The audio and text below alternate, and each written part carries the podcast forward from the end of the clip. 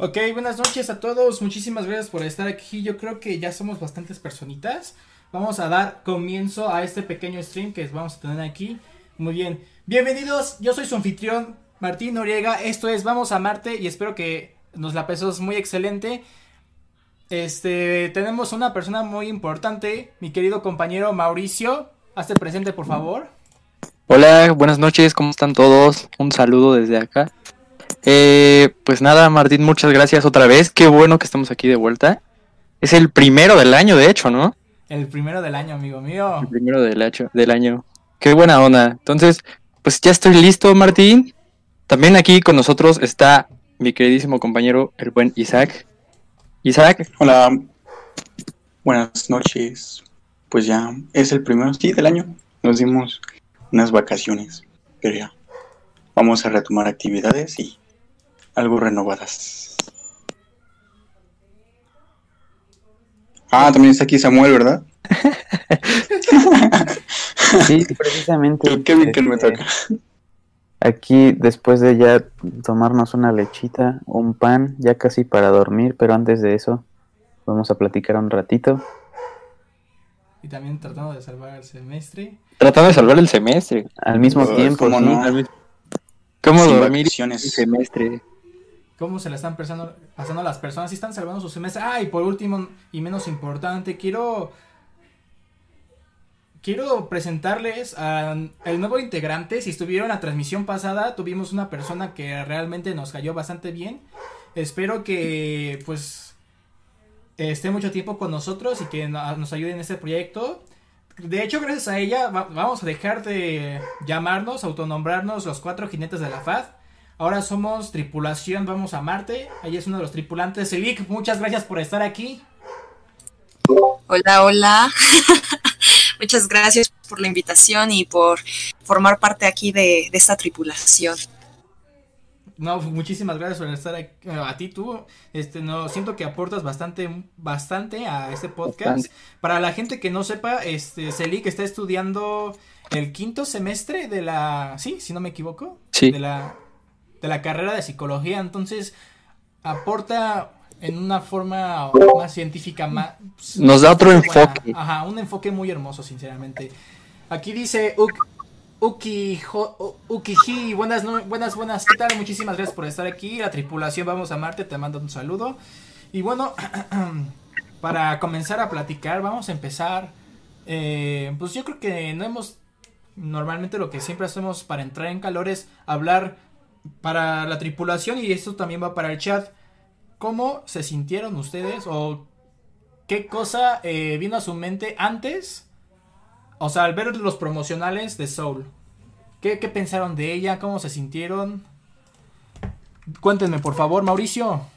Yo, este, bueno, eh, pues yo me acuerdo que vi el tráiler, no me acuerdo si fue cuando fui a ver este, Aladdin y la verdad no soy tan clavado de la música porque no soy músico, pero la disfruto mucho, la verdad es una de las cosas que me mueven en esta vida y so- solamente por el simple hecho de que era, o sea, se trataba de música y además de, de jazz me atrapó. Yo dije, güey, la quiero ir a ver. Obviamente no contaba con que íbamos a, a- pues iba, íbamos a vivir ese 2020, pues tan raro y pues no la iba a poder disfrutar en el cine, pero, o sea, mi plan desde que vi el corto dije, yo la quiero ir a ver.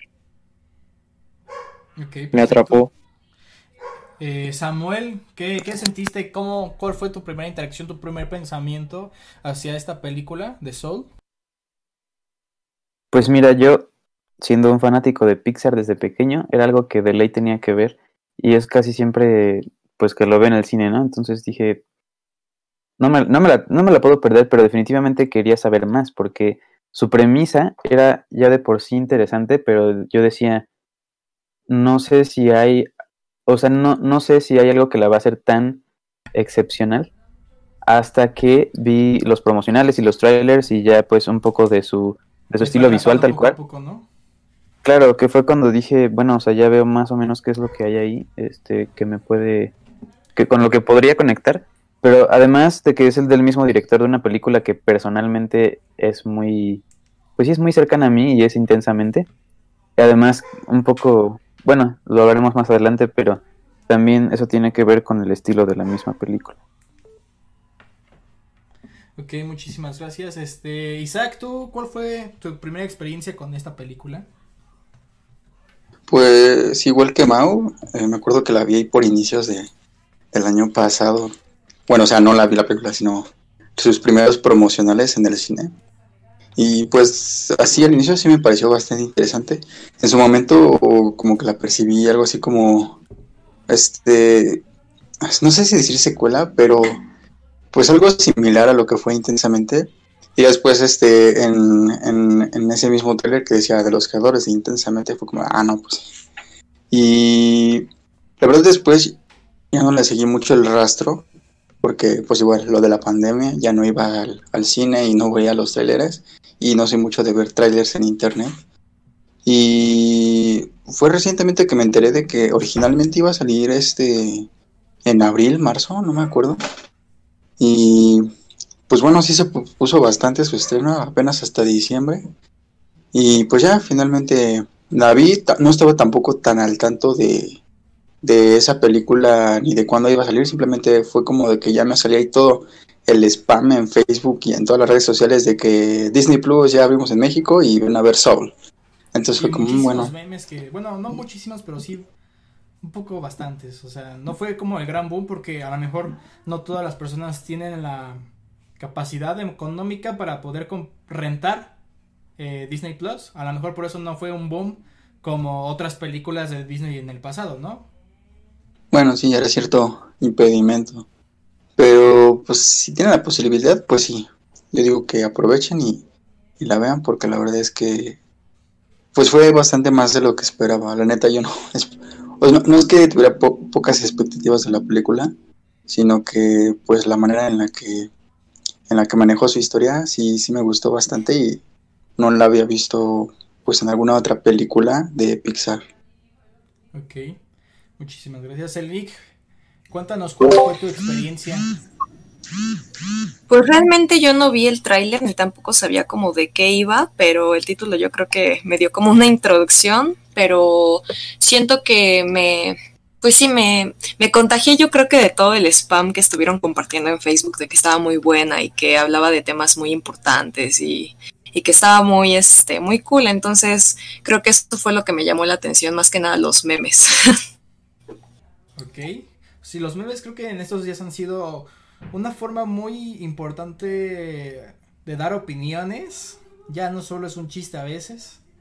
Pero bueno, mi primera experiencia también fue a base de mucho, o sea, de memes, como, ah, mira, habla de esto, pues sí. Y, o sea, no te lo dicen bien en el trailer porque creo que es un poco, un poco duro acerca de lo, bueno, no, más o menos duro los temas que toca. Pero bueno, a la gente del chat, por favor, díganos cuál fue su primera experiencia. Cuéntenos, estamos ansiosos por saber. En lo mientras, vamos a empezar a hablar de la película, ¿no? A contextualizar. Nuestro protagonista, que es un hombre negro, afro, afroamericano, disculpen, es una persona, es un profesor de, en una clase de secundaria, ¿no? Sí, una clase de, música. temporal, ¿no? Bueno, eso se entendió al inicio, ah, que era temporal. Como el Whiplash, ¿no? Pues, no, my, quite my tempo. Fíjense que la experiencia con mi experiencia con los profesores de música, pues no sé, aquí en México eh, en, mi, en mi opinión personal, no es muy buena, ¿sabes? Como que no se da el... O sea, con los profesores de música no se les da... No, no sé si no se pueden enseñar o no se les da importancia a esa clase, ¿no? O sea, ¿ustedes cómo les fue en la secundaria? o sea, ¿tú llevabas música en la secundaria? o sea, bueno, con eso, con eso te digo todo, ya, ya, Ya hablamos con eso, sí. Samuel y yo sí llevábamos, pero solo el primer año. Después quitaron al profesor. ¿Tú, Celic? Eh, no, yo ah, sí, año y medio. ¿Tú de, dónde eres? ¿De dónde eres? ¿Del estado? Son clases de artes en tercer mundo. bueno, mi opinión es que... No, pero... Pues... Celic, adelante, perdón. No, no, no, nada más iba a mencionar que yo no llevé clases de música. De hecho, nada más creo que en la prepa igual, este, pues sí daban ese taller, pero yo la verdad me fui a teatro. bueno, ¿Cuál fue su experiencia, Isaac y Sam, con esas clases de música? Pues el Pues- profe era buena onda. Sí, la verdad es que el profe era muy, muy chido. Este.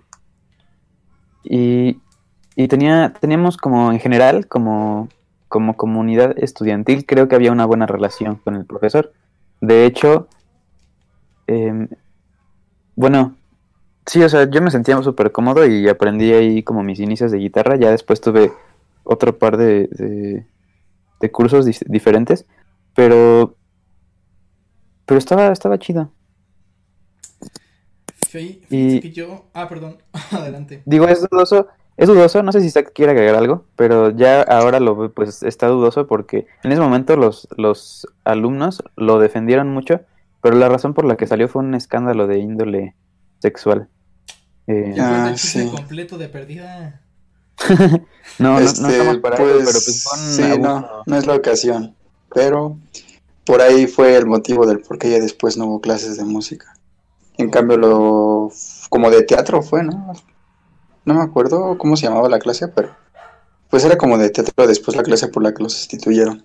Sí. Y pues sí, era, es- o sea, al menos el prof- este, al menos dentro de los del ámbito de la clase, de ese contexto, pues al menos el profesor que nos tocó a Samuel y a mí, sí era bastante, pues le interesaba enseñar, ¿no? A lo mejor a mí, por mi parte, eh, como que agarraba a los alumnos del salón que ya sabía que estaban agarrados en la música y se centraba en ellos, o sea, como que con solo que con que hubiera dos alumnos que ya supieran, ya tuvieran conocimientos previos de música y le supieran, como que se agarraba de ellos y adelantaba muchos temas y le valía que a lo mejor el resto no supiera. Entonces sí era uno de esos pobres peones que no sabía qué onda hasta cierto punto de la clase. Era como, "Ah", me quedaba bien atrasado cuando todos tocábamos al mismo tiempo. Pero estaba chido, era una clase disfrutable. Lástima que, los caminos de la vida no fueron como yo esperaba. Fíjense que mi experiencia con las clases de música fueron ah, bastante raras en mi secundaria al menos. En la primaria pues en sí te enseñaban a tocar canciones muy básicas, en flauta, melódica quizá, pero no pasaba de eso. Ya en la secundaria quizá si, si trabajabas con ello y tenías la posibilidad te comprabas un violín, pues te podían prestar una guitarra y, o traías tu flauta. Entonces, este, pues la verdad, yo estuve en un grupo muy, muy desastroso más en la secun- más en la secundaria. Yo creo que eso es de las cosas que pueden dificultar más el aprendizaje en, en esos, en esos años de nuestra edad, ¿no? Entre nuestra edad porque, pues, ¿qué les digo? Está medio, eh, muy desastrosos, no les prestaban atención. Y de hecho, sí, Ross707 estuvo conmigo en las clases de música y dice, no hacíamos mucho en música, no hacíamos mucho en música de hecho, eh, no hacíamos casi nada.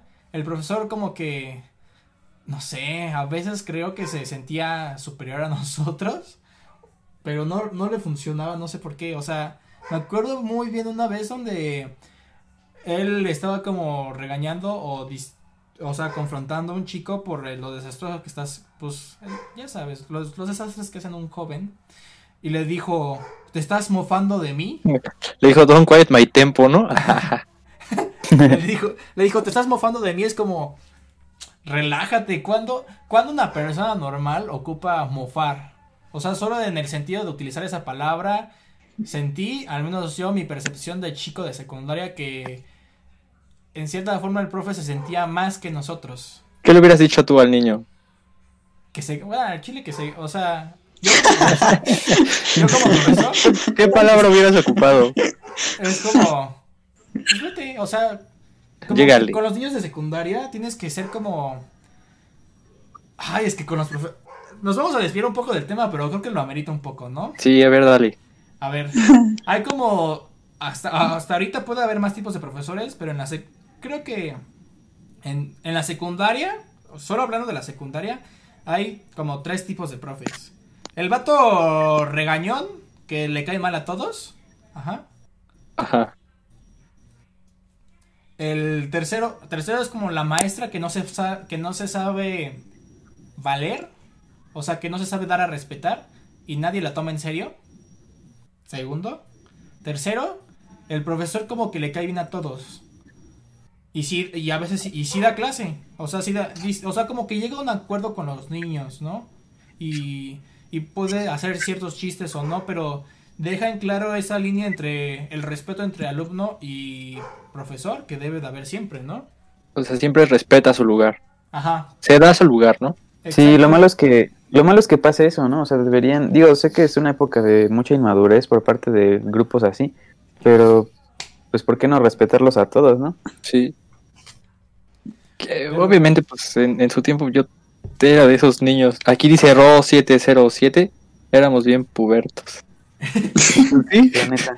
Pues, Bien pendejo. pero bueno, eso. Yo, yo, yo agregaría otra profa. A ver, dale. La profa a la que, a la que le tenemos miedo. La que- la directora. los prefectos. Podría ser la directora. No, a veces había otra que le había, le da- o sea, que daba más miedo que la directora misma, ¿no? Pero, o sea, yo, No, yo por ejemplo tenía una. es como la mera jefa del changarro. Ah, sí, sí, obviamente. y- pero yo la tenía una que daba, daba química, güey. Ajá. Y este. O sea, imponía su presencia, su presencia y ponía algo así como Adriana.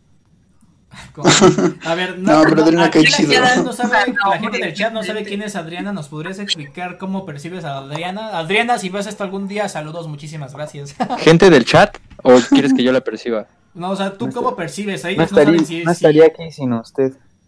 Sí, pues no estaría aquí sin, sin ella, la verdad, porque, este, fíjate que la semana pasada estaba hablando con Grisel acerca de cuáles eran los profesores que te habían marcado, ¿no? O sea, profesores de la FAT que te habían marcado hasta ahorita. Y obviamente, pues Adriana no podía faltar. Y no podía faltar porque, obviamente, me enseñó a mover las escuadras, me enseñó, este, pues a, a- a hacer las perspectivas, a hacer prismas, muchas cosas Claro. pero su presencia se imponía. O sea, ya después que tú y yo pues agarramos como confianza con ella y ella también con nosotros, pues ya fue como diferente, pero yo me acuerdo el- la primera vez que entró al salón, ni siquiera es como de buenas tardes, niños, no, llegó, aventó sus cosas al pizarrón y empezó, digo al pizarrón, al, al, al escritorio y empezó a escribir en el pizarrón, así. Y entonces así como de, Sí. órale, ¿qué onda, güey? Aguantes, aguantes, eh. Sí, va en serio. Entonces, algo así como ella. Un cafecito antes que nada, ¿no? Un, un hola mínimo, ¿no? Perdida. Pero bueno, imponía. Ya esta pequeña desviación vamos a comenzar a hablar. Bueno, solo para dejar en claro, creo que el tema de música, al menos en México, está bastante perdido, ¿no? No sé, no sé. O sea, yo tengo una compañera que estudia música y creo que te piden como mínimo tres años estudiando música antes de entrar a la facultad de música. Es Sí. como, what the fuck. Eso What nadie te lo dice. Hasta que vas a entrar a la facultad de, no sé cómo se llama su facultad, de música. Música, güey. Facultad de música. Sí. Entonces, Sí, o sea, como- creo que como que no dan chance. Por ejemplo, si alguien decidiera así, pues súper repentinamente, pues no se puede. No, se No, puede. la arma, güey. Yo tenía un compa que. Pero yo este... creo que también. Ah, perdón. No, va adelante, adelante, Siri. Bueno, es que yo creo que de por sí el arte está como muy poco valorado, ¿no? O sea, también en presupuesto es está mal. O sea, como No hay- que ven más factible invertirle a medicina, a derecho, cosas así, que se supone entre comillas aportan más a la sociedad que al arte. Pero pues ese es un gran problema, ¿no? Pues sí, claro. Sí, sí, siempre. Pero, bueno, vamos a comenzar, vamos a continuar, ¿no? A ver, este, yo creo que Joe fue una persona, pues que estaba buscando, seguía buscando su, su sueño, que era convertirse en un, en un tocador, en un músico de jazz, porque Un tenía tocador. esta chispa en su interior, ¿no? Un buró. No, o sea, un músico de jazz, perdón, por eso corregí. Entonces, este. No sé, o sea, ¿cómo perciben de inicios, de entrada a, a esto? Que es este. A Joe. ¿Cómo? O sea, yo es un buen tipo, ¿no? Es un buen tipo. Es como ese profe que nadie valora, güey. Mm, que, para añadirle otro más a la lista, ¿no? No, no, no, o sea, que pues, tiene o mucho, sea, como que tiene mucho que ofrecer, pero nadie lo valora de esa forma. exacto. Y tampoco como que se sabe expresar, ¿sabes? Al menos para. O sea, para no los sabe estudiantes, ¿no? Para los Pues Hace de hecho, para todo. sí, Y eso como que cambia en la película ya más adelante, pero todavía no nos vamos a adelantar. Solamente dejamos esto sobre la mesa. Ok. Este, a ver, aquí estamos leyendo el chat. El chat le dice Samu Mux, Oli, hola, muchísimas gracias por estar aquí. ¿Cómo andamos? Andamos bastante bien. ¿Cómo andas tú, Samu Mux? Aquí los Buenas jinetes noches, Samu. andamos felices. Andamos felices. De regreso en este La tripulación. 2021. La tripulación. La tripulación, sí, sí. la- Pero bueno. Este, lo que pasa aquí es que después de presentar no, después de presentarnos la vida de Joe o al menos un cacho de ella como lo más importante de la película eh, no- nos habla, bueno, nos pone una escena con una relación con su mamá que ella lo presiona mucho a decir que sí a este nuevo empleo que se le va a ofrecer de, de profesor de música de tiempo completo de una escuela secundaria en una parte de New York. Entonces, ¡ay! Muchísimas gracias a Sumumu que está realizando una raid a nosotros con... ¿Qué cosas de la vida? Nuestro primer raid, gente. Muchísimas ¿Qué es eso? gracias. ¡Órales! ¿Qué es un rey? Yo, explíquenme qué es eso. Es decir, que sí, yo entiendo que, mira, somos principiantes y esto lo vale. Sí. A ver. un, un re- un raid clases. creo que es cuando la gente, cuando como que invitas, compartes, algo así por lo parecido. ¿no? Vámonos, ¿eh? Ah, Se está mira. ¿eh? Un saludo al Carlos los Luis que está aquí. Samumux. Muchísimas gracias. Carlos Muchas Luis gracias. 15, bienvenido. Es mi primo. Gracias por estar aquí. Un saludito. Un saludito. Muchas ver, gracias por a- acompañarnos. Vamos a continuar después de la noticiaza que Samumux nos hizo. Pero bueno, eh, vamos a comenzar. Bueno, vamos a continuar. Entonces, eh, pues él no piensa en sí adentro, o sea, lo piensa a sus adentros. No aceptar esto porque él no quiere dedicarse a dar clases de música. Él quiere ser músico de jazz, ¿no? Famoso. Entonces se le abre una oportunidad a, can- a tocar con Dorothea Williams. Yo pensé que era una persona real. De hecho la googleé. Yo también. no. Es una persona es un personaje más. yo creo que se inspira, seguro debe estar inspirado en algún perso- en alguna artista Ajá, real de jazz. Pero el Pues nombre- sí. Yo creo que se parece mucho a esta Ella Fitzgerald, como en el cuerpo, no sé, como que a mí se me afiguró. Yo dije, no más, donde ahorita se llama igual, ¿no? Pero creo que, pues sí, fue ficticio, ¿no? Bueno, el nombre Sí, de la. Sí. El personaje es ficticio. A ver, Samumux dice que todos mis espectadores pueden ver tu stream. Y Hukiji Rey, te traje a mi gente de mi stream. Muchísimas gracias. Nuestro primer raid. A ver, vamos a dar un aplauso. Muchísimas gracias, eh. Bravo, muchas gracias. eh. La neta. Gracias. Ay, me siento muy feliz. Qué lindos. Qué lindo, muchísimas gracias. Pero bueno, entonces, Güey, este sí se tiene que quedar grabado, güey, porque es eh, nuestro primer raid. Entonces, este es especial, güey. Sí, sí, sí, sí está grabado, sí está grabado. Va. Ok, entonces Va, va, va. inicia, van a un bar donde tocan jazz en específico para hacer el profesor Joe, Joe este, hace una pequeña audición y esta audición es tocar eh, con todo, bueno, con un baterista, la, la otra era una, ¿cómo se dice la persona que era un. Un cello, ¿no? No, pues, Chelera. chelista. Y obviamente eh, esta persona que es Dorothea Williams, que tiene, que toca el saxofón, entonces ellos empiezan a tocar jazz. Y de lo poco que sé que es el jazz, que todo es improvisado, todo se hace en el momento. ¿En serio? Ajá. Sí, él A ver, ¿y enseñaba Whiplash? a apreciar el jazz improvisado en la escuela. Sí, de hecho- Boca Esponja. De hecho, incluso le aplaude a la, a la niña, ¿no? Que impro- o sea, que se deje llevar cuando te está sí, tocando. o sea, Ah, a sí. ver, vamos a, A vamos a pesar de empezar a que hablar de están- eso. Contrabajista, dice. Estás dice que no, no es chelista ni chelera, es contrabajista. Ah, ok. Ay, Gracias. Y entonces, eh, gente, gente hermosa, gente chula, empieza. Joe al inicio como que no se adapta al hecho de no tener una partitura. Que esto es en cuestión de segundos, o sea, se empieza, empieza a llevar el ritmo que lo marca Dorothea Williams. Entonces, llegó un punto donde él se deja, deja fluir, literalmente. Y esto, se, y esto se refiere a estar en la zona. Ya había escuchado esto antes en un video de, mm, de Dayo. No sé si conozcan a Dayo Script, que también habló de esta, de la zona. La zona es un lugar de concentración que surge al, ya sea pintando, escuchando música, cualquier de este tipo de artes. Ajá, incluso cuando tienes una revelación, algo por lo parecido, yo creo que es estar en la zona, es un nivel de concentración muy profundo donde puedes llegar a lograr cosas muy buenas. Entonces, pues Dorotea Williams dice, ¿dónde has estado? no, o sea, me gusta, en cierta forma me gusta Dorotea Williams porque ya lo vamos a tocar más, más adelante, pero sí habla de estas, es- da una, una, una historia muy bonita, pequeña, pero muy bonita, muy reflexiva. Pero bueno, como dice, como dice Samu, no es necesario que todo el jazz se improvise y pues es, o sea, es lo que iba como yo a destacar que según yo, no sé si es así de- en sus inicios o en esencia, pero pues hay de ambos, ¿no? Improvisado y escrito, entonces. Mira, a lo mejor lo que pasa hay unas partes que son como ya hechas. Ajá.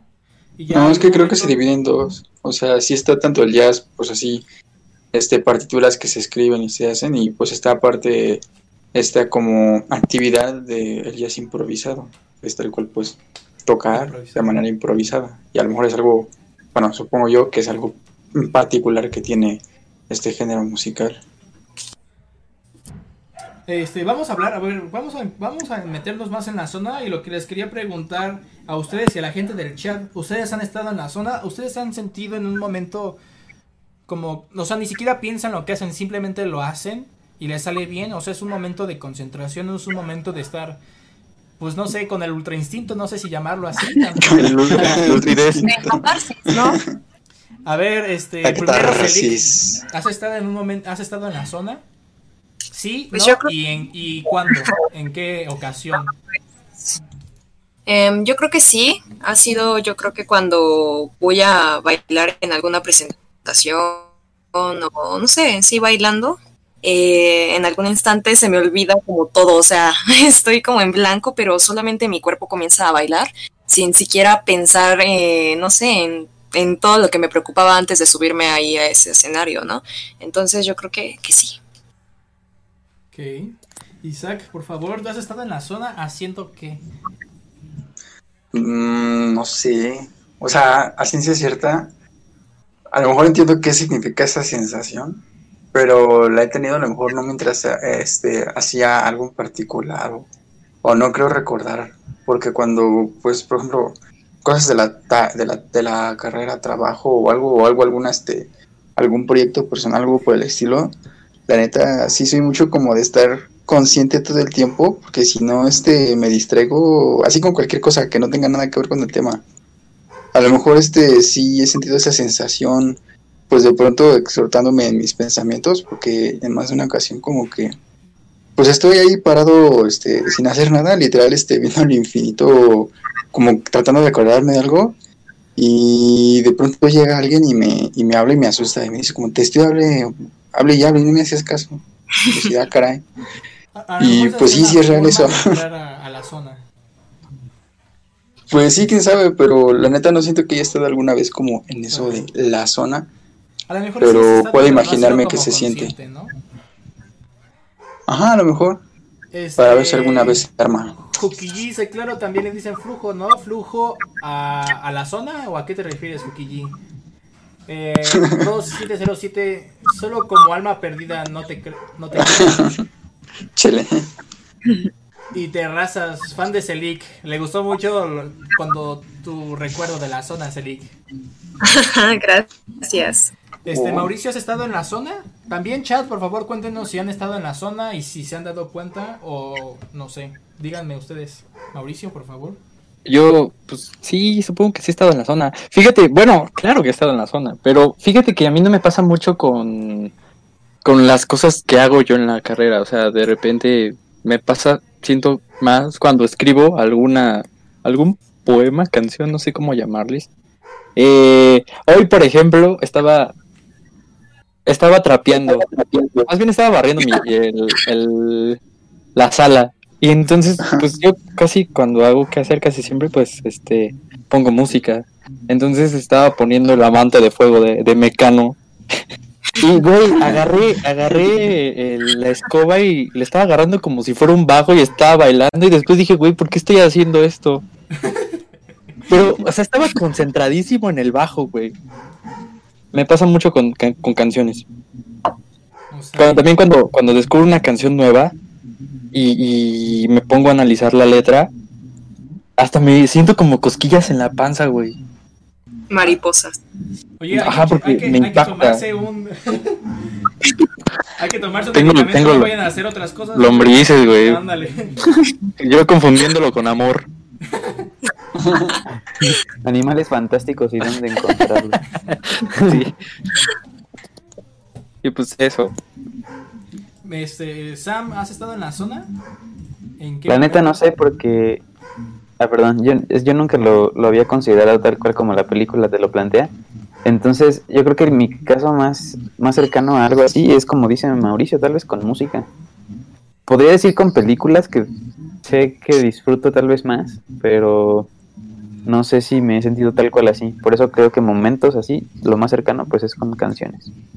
Miren, yo creo que la zona es una conexión mente-cuerpo muy profunda donde dejas las preocupaciones atrás y eres, solo eres, existes en el momento, literal. Me acuerdo mucho yo, bueno, he estado en la zona yo, sí en cosas de la carrera no, en cosas de la carrera no. Jugando videojuegos me acuerdo estar en la zona, eh, echarme una jugada muy importante y pues decir, órale, vato, o sea, sí me sentí diferente. Y una vez, me acuerdo mucho en la secundaria jugando fútbol, un momento donde me salió todo bien, pero me salió tan natural, o sea, dejé de pensar si fallaba o no fallaba, simplemente pensé las cosas y las hacía. A mí Y- también me pasó eso. Y era único, era, era yo conmigo mismo resolviendo, bueno, entre comillas, resolviendo algo, estar, estar en el momento y ejecutar las cosas. Es un momento muy, o sea, muy íntimo, literalmente. Muy, muy hermoso, la verdad. Muy difícil de alcanzar para muchos.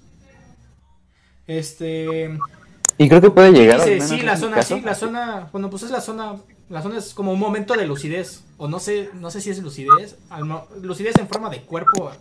Es como equilibrio, ¿no? cuerpo-espíritu, ¿no? Ajá. Este,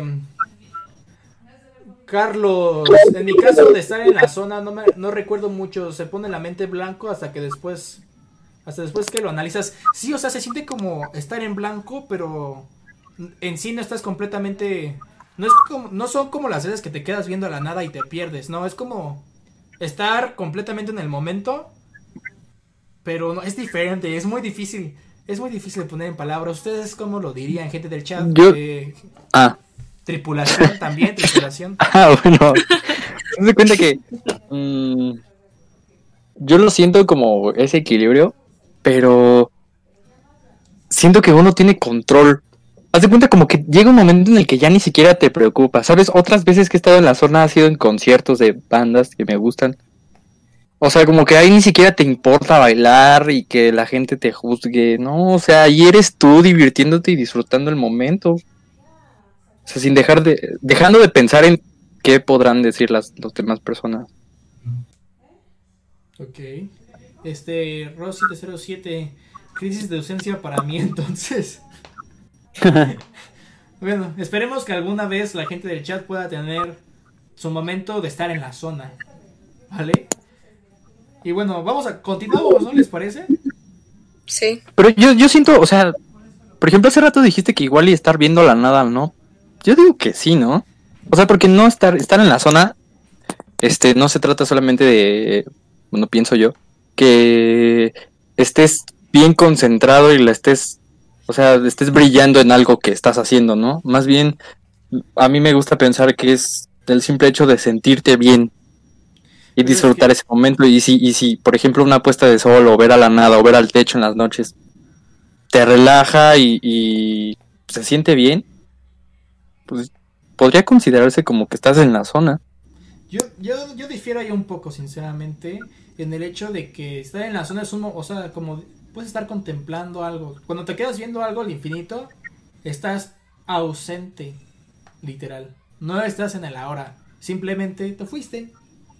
No puedo decirlo, no puedo expresarlo de mejor manera en este momento de mi vida, pero sí, te, fui, te fuiste y cuando percibes algo en la vida real, cuando percibes una puesta de sol, pues tienes que estar contemplando y contemplar requiere un nivel de concentración, ¿no?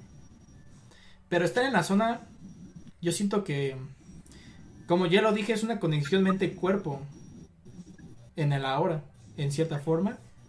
Y cuando, de, y cuando tú dejas de, de pensar al ver a la nada, ahí estás perdido de estar en la zona. ¿No?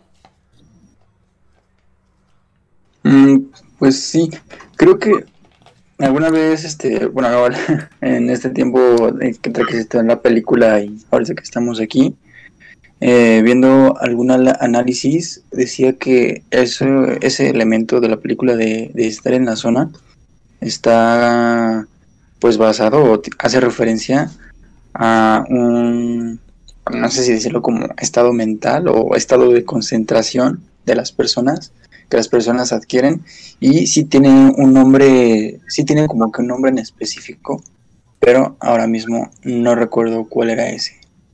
Entonces, Este- pero creo que sí tiene como cierta inspiración en un fenómeno real, eso de la zona.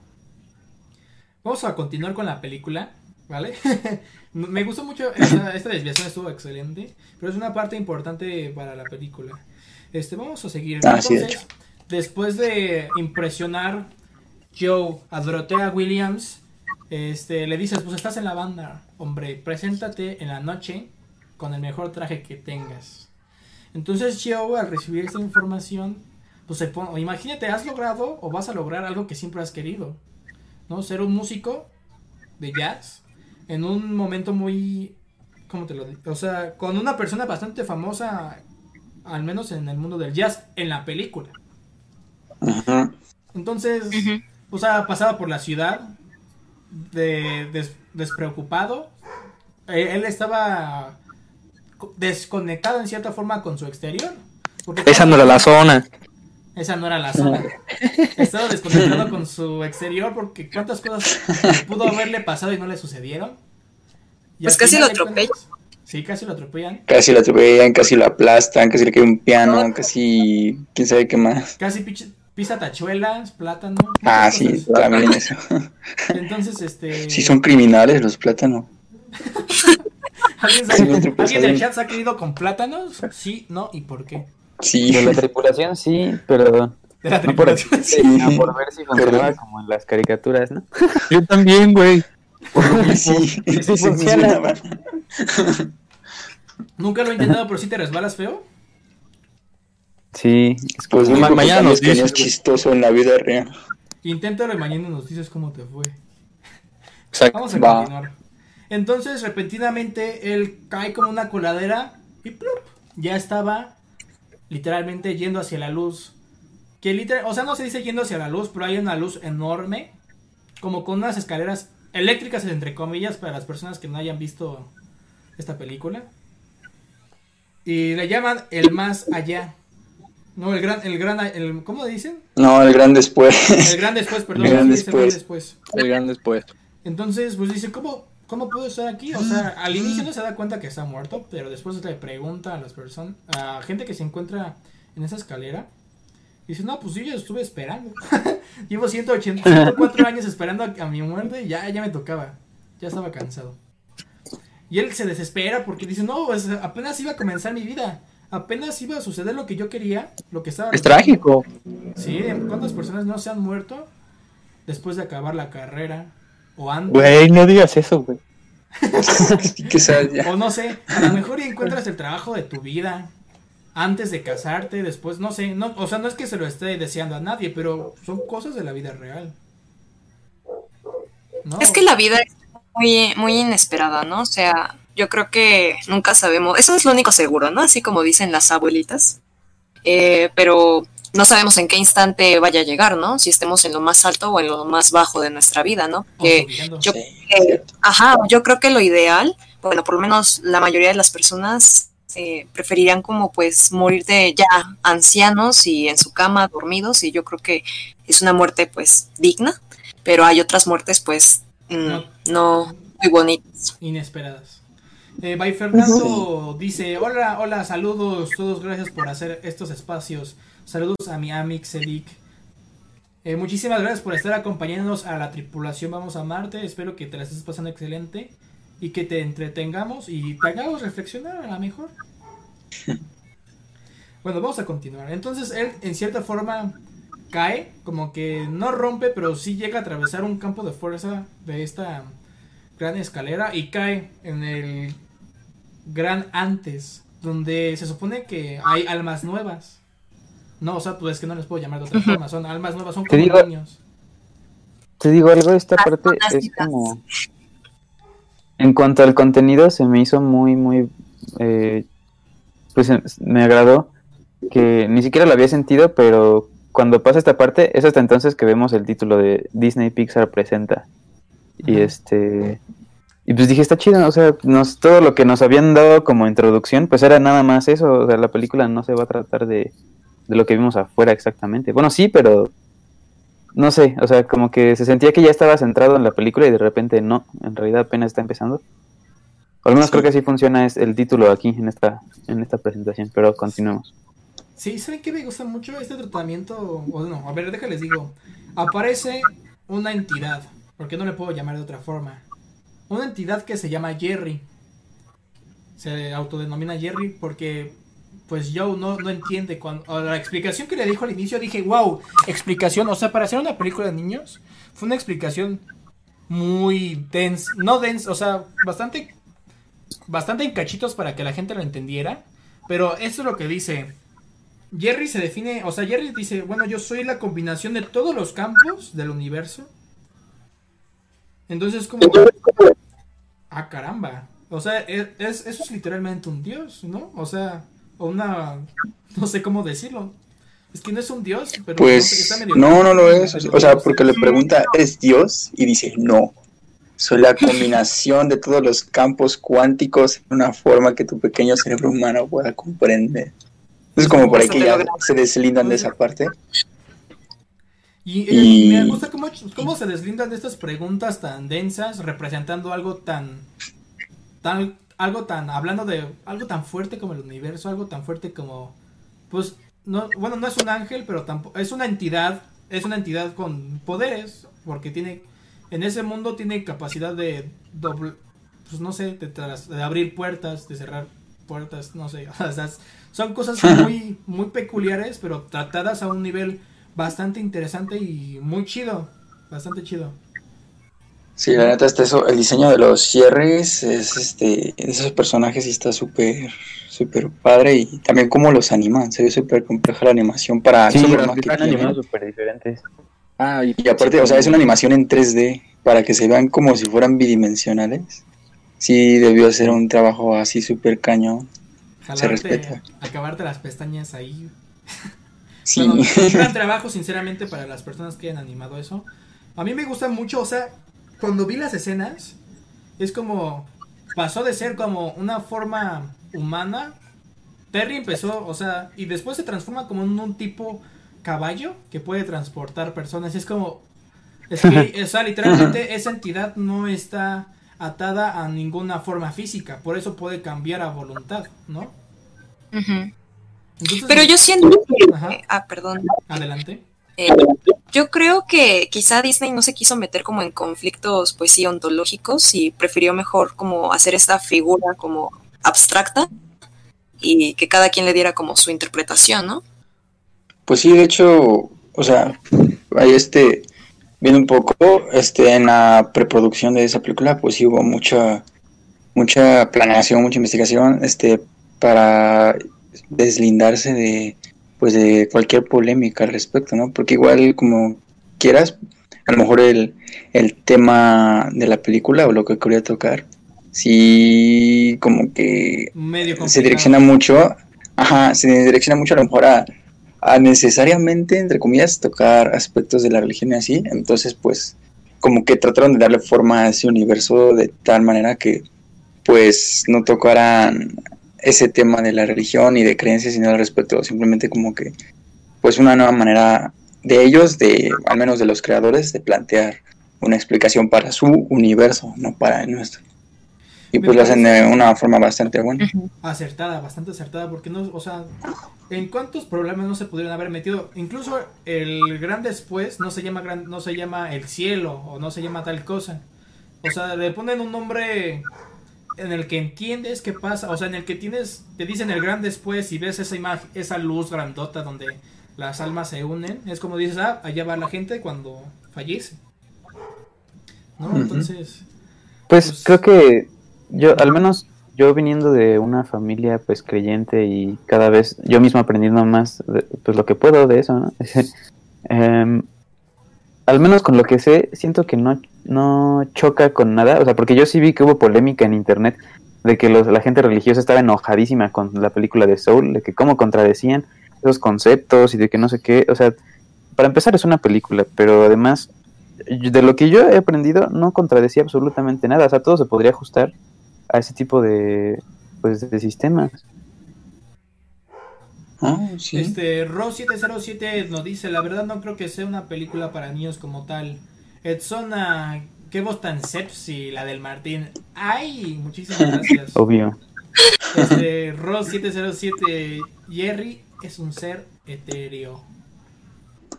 Así es. Así es. Este, bueno, vamos a, bueno, vamos a continuar. En este gran antes están las almas, están las almas jóvenes, almas nuevas, digámoslo así. Y los Jerrys, porque no solo hay un Jerry, hay muchos Jerrys, pero todos se denominan Jerrys. O sea, me gusta mucho esto porque yo, yo, al menos así yo ya lo entendí, que, ¿cómo te lo digo? Todos los Jerrys son una sola entidad, pero pueden dividirse. O sea, todos son una misma conciencia en cierta forma. No sé, está medio raro, ¿no? ¿Cómo se los puedo explicar? Pues sí, al fin y al cabo se supone que son una el universo comprimido o no sé, algo así. Entonces al parecer todos son lo mismo. Todos son uno mismo. Y bueno, vamos a, vamos a seguir. Este. Entonces, en este lugar, en el Gran Antes, los Jerrys deciden dotar a las almas nuevas de personalidades diferentes. O sea, de características de nuestra personalidad. Que tú eres distraído, que tú eres. que tú puedes ser agresivo, que tú tal cosa, ¿no? Entonces.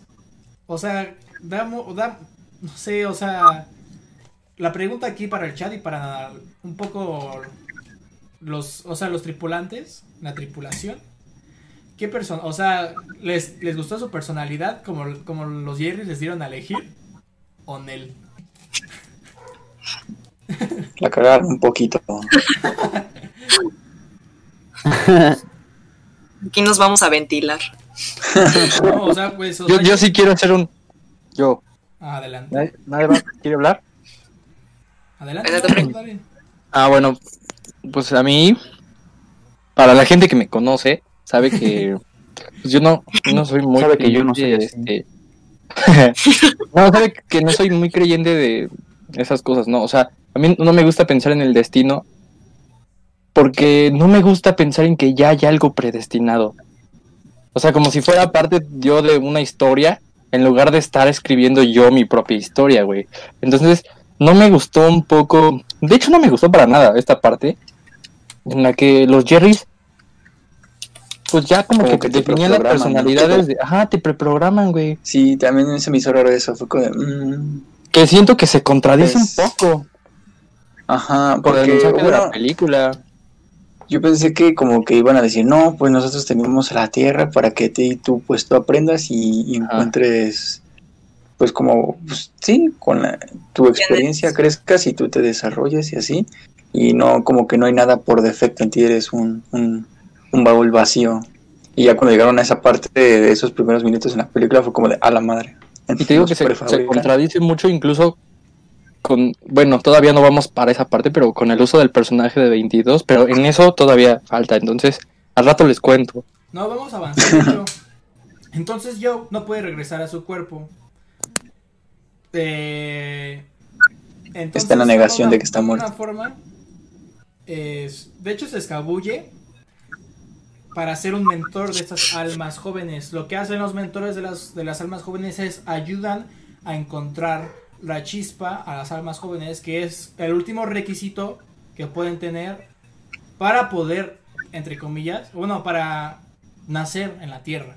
Entonces me da, a mí me da mucha gracia, eh, le ponen como una cinemática, es como los Jerrys hacen una cinemática, es como, como un, como para, de esa cinemática para cuando entrenas a las personas, así la hacen. Entonces Este, ustedes no se acuerdan que, haya- que han estado aquí, pero dice algo, a ver, déjenme, a ver, déjenme acuerdo. Eh... Ay, Como me un video de capacitación. O sea, sí es un curso de capacitación, pero los un Jerry dice, este, Seminario del yo. el trauma del Seminario del nacimiento es uno, olvidar el trauma del nacimiento es uno de los regalos del universo. Ah, Así sí. como que me da, como que me da mucha risa, o sea, no me da- es como, o sea, es- no hay persona, bueno, Me acordaba de eso. personal, no he, con- no he conocido a nadie que se que conozca, que se, que se acuerde. recuerde cuando nació. Es como, ah, sí, yo nací, me acuerdo que vi al doctor y Me nalgueó. me na- o sea, ¿Te digo algo? Yo tengo una tía que dice, dice recordar eso. O sea, dice ¿Ah, que sí? se acuerda de los doctores y de cómo vio eso. O sea, no sé si, te- no me lo ha contado directamente, pero a mí me han dicho mi familia, ¿no? De que ese familiar platica eso. Y no, no sé exactamente si vio como que, como que abría los ojos o vio una luz repentina. No, no tengo idea, pero dice que se acuerda de su nacimiento en el hospital. Oye, deberías preguntarle, ¿eh? muy interesante. Sí, sí. Manches, sí, que intenso. A ver, entonces, para encontrar la chispa en las almas jóvenes, los mentores eh, primero van a la sala de recuerdos, que es donde se exponen, en- como tipo museo, los recuerdos importantes, en cierta forma, de la vida del mentor en, en el caso, ¿no? Y si no llegas a inspirar a la alma nueva, te vas al, al salón. ¿Cómo era? Es que yo lo vi en inglés porque, o sea, era Al salón del todo, ¿no? al salón del todo De- donde puedes encontrar todas las cosas que se hacen en la tierra y tienes que chutártelas todo con el alma nueva para para que encuentres su chispa, ¿no? A lo mejor lo encuentras pronto, a lo mejor lo, lo encuentras después. Pero una pregunta, o sea, una pregunta para los para la gente del chat y para la tripulación. Si ustedes tuvieran la oportunidad de tener un mentor que los guíe en cierta forma, ¿a quién escogerían? Puede ser un vato muerto, un vato vivo, pero que te diga, mira, más o menos así está la cosa, tú hazle así. O te ayudo, pero... O sea, pero ¿qué personalidad les gustaría que estuviera? O conocer, no sé. Puede estar muerto o puede estar vivo, ¿eh? Eh, Mm, es una pregunta difícil. A ver, en lo que piensan yo les, yo les diría, ¿no? Jesucristo, ¿no? Va, va, va, No, o sea, eh, yo iba a decir algo parecido, ¿eh? Yo pensaba, o sea, a mí me gustaría al menos conocer a, a Jesucristo o a Buda, ¿no? Porque son personas como muy, no sé, o sea, si existieron o no existieron, pero a mí me gustaría conocerlas, ¿no? Yo ya tengo el mío. Eh, Pues sí existió Jesucristo, ¿no? No, no, no. Eh, lo dije de broma. A ver, Mauricio, dale. ¿A quién Yo persona te quisiera- que fuera tu mentor? Ya, ya se murió, ya se murió. De hecho, hoy es su cumpleaños. Bueno, sería su cumpleaños. Ah, Este, a Luis Alberto güey. ¿Y a qué se ¿Quién? dedicaba? Él era músico. ¿Qué pasó? ¿Cómo crees? Es, es un, es un, es un, bueno, era un rockero. No sé si rockero, la verdad, no sé cómo definirlo, pero es un, era un músico argentino, Sí, por ahí de los setentas. Entonces, la, ver- la verdad a mí me, impactan mucho sus letras, me impactan mucho su música, yo por eso lo escogería. Si no, a Paco Guidobro, el guitarrista de Fobia, pero pues esa ya es otra historia. Ese todavía no se murió. Una persona que ya, ya sepa, con- que ya haya podido contestar esta pregunta. ¿No? ¿No de la tripulación? no, es que sí está difícil. Bueno, sí, en lo a que, en lo que encuentran difícil. a la persona, vamos a seguir, ¿va? Vale. Va, va, va. Ah, ah, Entonces, eh, Joe está ayudando a 22 para que él pueda obtener el pase de 22 y pueda regresar a la Tierra a su cuerpo. Porque, para que sepan, el alma número 22, porque eso sí, a las almas nuevas no se les dan nombres, se les dan números. El alma número 22 ha estado por mucho tiempo ahí y Por pues eso es le puedo 22. decir- no le puedo decir él o ella porque en cierta forma no tiene. Ahora sí, ahí no tienes género porque no has tomado pues car- carne en cierta forma, ¿no? En una parte 22 dice, pues yo puedo sonar así, puedo sonar como un viejo y se convierte en un viejo, puedo... No, o sea, De hecho, se transforma, si te das cuenta, en esa parte cuando se transforma en un viejo, es este, el de... Ahí solo ¿cómo se llama? Carl, Carl, Al señor Fredricksen, ¿no?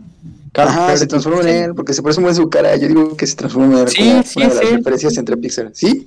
Sí, sí, Ah, sí. qué chido. A lo mejor ya agarraron el modelo que ya tenían. Y además agarraron al mismo actor de voz, No, Ajá, creo que se agarraron al mismo actor de voz. en, el, en inglés. Sí, sí, sí. Mira, aquí alguien ya contestó. Broadcat16 dice: a Albert Einstein, atentamente saludos a la gatita. ¿Quién es la gatita? Pues yo, Nadie. Ay, no. Isaac. ¿Qué dice? ¿Qué dijo? O sea, Dile que le mando un beso. Ah, ay, ah, o sea, aquí te está escuchando. te está escuchando, tú le puedes mandar un besote. Celi, Le qué mando un galán. beso. ya aquí ya me dio este calor. Ay, Ay, caramba. A ver, vamos a continuar. Fer, chinos locos. Ay, hola, saludos. Muchísimas gracias por estar aquí. Un saludote. Fer, ahorita que te ¿Qué estás uniendo, ¿qué persona escogerías que te, que te pueda dar como un- una clase, un, un momento de que sea tu mentor?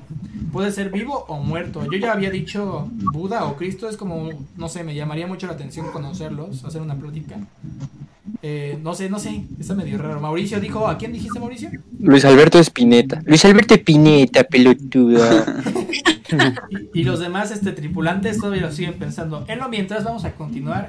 El alma número 22, pues dice, mira, yo me deshago de esto y nunca nazco y aquí ando feliz. De todas formas, aquí no me duele nada, no huelo nada y no me muero de nada porque no he nacido. Mejor no nazco, ¿no? Ajá. Entonces en este momento van a, van, pasan como una zona donde está la gente que está, vaya, en la zona, vaya, ¿no? ¿Cómo se los digo?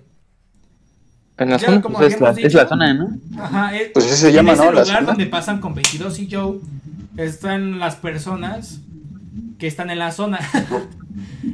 Es un- la- o sea, es un ahí están las personas entre se define como entre el mundo espiritual y el físico, ¿no? O sea, que están tan elevados que llegan se ve sus almas en cierta forma están ahí.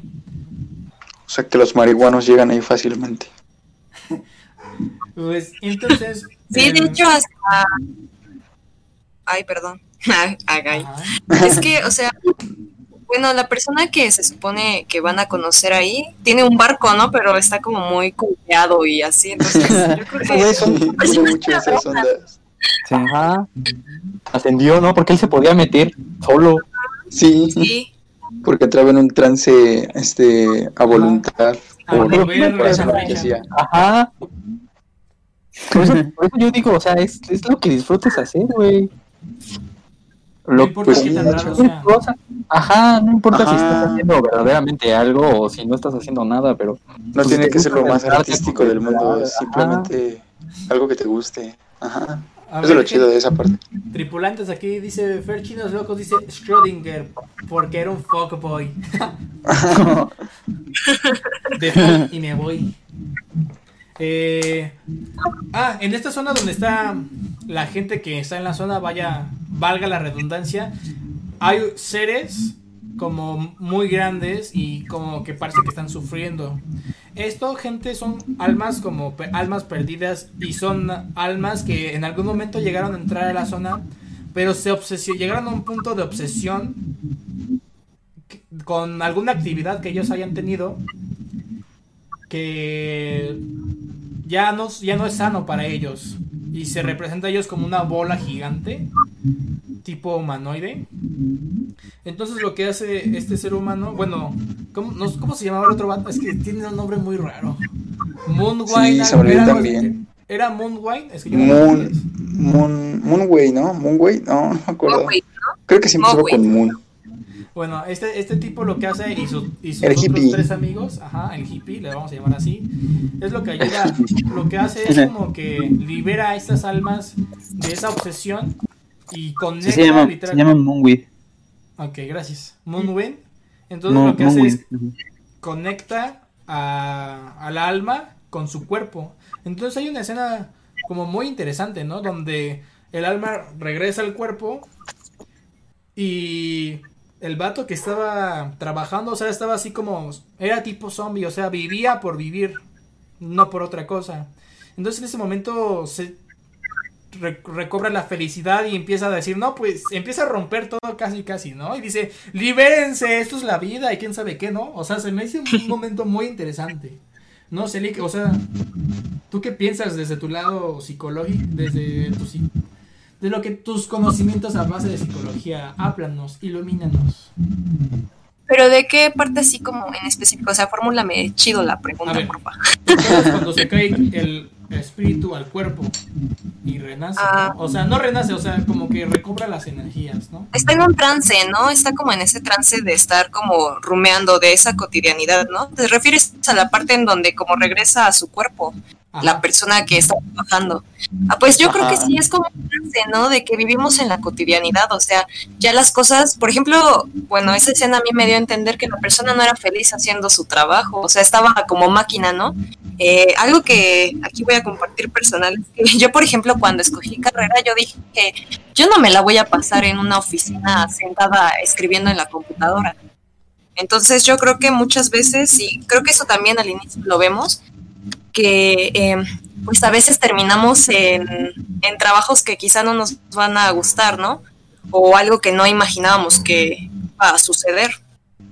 Todo yo pienso que esa persona está pues sí en ese trance de hacerlo ya todo automático, de simplemente eh, hacerlo por hacer y porque pues es su trabajo y ya, y por eso es que nada más está rumeando, ¿no? Con otra cosa y así, pero creo que es eso, más que nada. Ok. Muchísimas gracias por compartirnos eso. Vamos a continuar con la película. Entonces, lo que sucede aquí es que Joe logra encontrar con su encontrarse con su cuerpo que al parecer estaba en un estado de coma. No sé cómo, o sea, no estaba en coma, o sea, Sí, está en estaba coma. estaba como Sí, estaba en coma. Estaba como desmayado, bueno, estaba en coma. Entonces, él logra caer en su cuerpo, bueno, caer en su cuerpo, pero la cosa aquí es que estaba junto con un gato. Entonces 22, el alma 22, cae en el cuerpo de Joe y Joe cae en el cuerpo del gato. Tomando posesión del cuerpo del gato y 22 del cuerpo de Joe. Entonces... en El gato se muere. el gato, el gato se va hacia el más. no, porque después su alma, ¿no? Porque si Ah, no, se porque tiene siete vidas. tirado, ¿eh? Sí, eso después lo, así. lo, lo, identifiqué, sí. Tiene siete vidas. Bueno, vamos a continuar. Entonces, en este momento es cuando 22 empieza a vivir, pero sin querer vivir. O sea, vivió por accidente, literalmente, porque se cayó.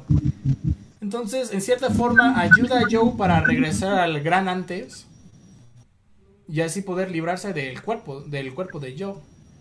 Entonces van pasando ciertas escenas donde número 22 vive la vida, vive lo que es tener hambre, lo que es disfrutar comida. Y quiero destacar aquí una parte importante, al menos para mí, la escena del barbero. ¿No? O sea, cuando... Ah, sí. O sea, quiero que tomen en cuenta mucho que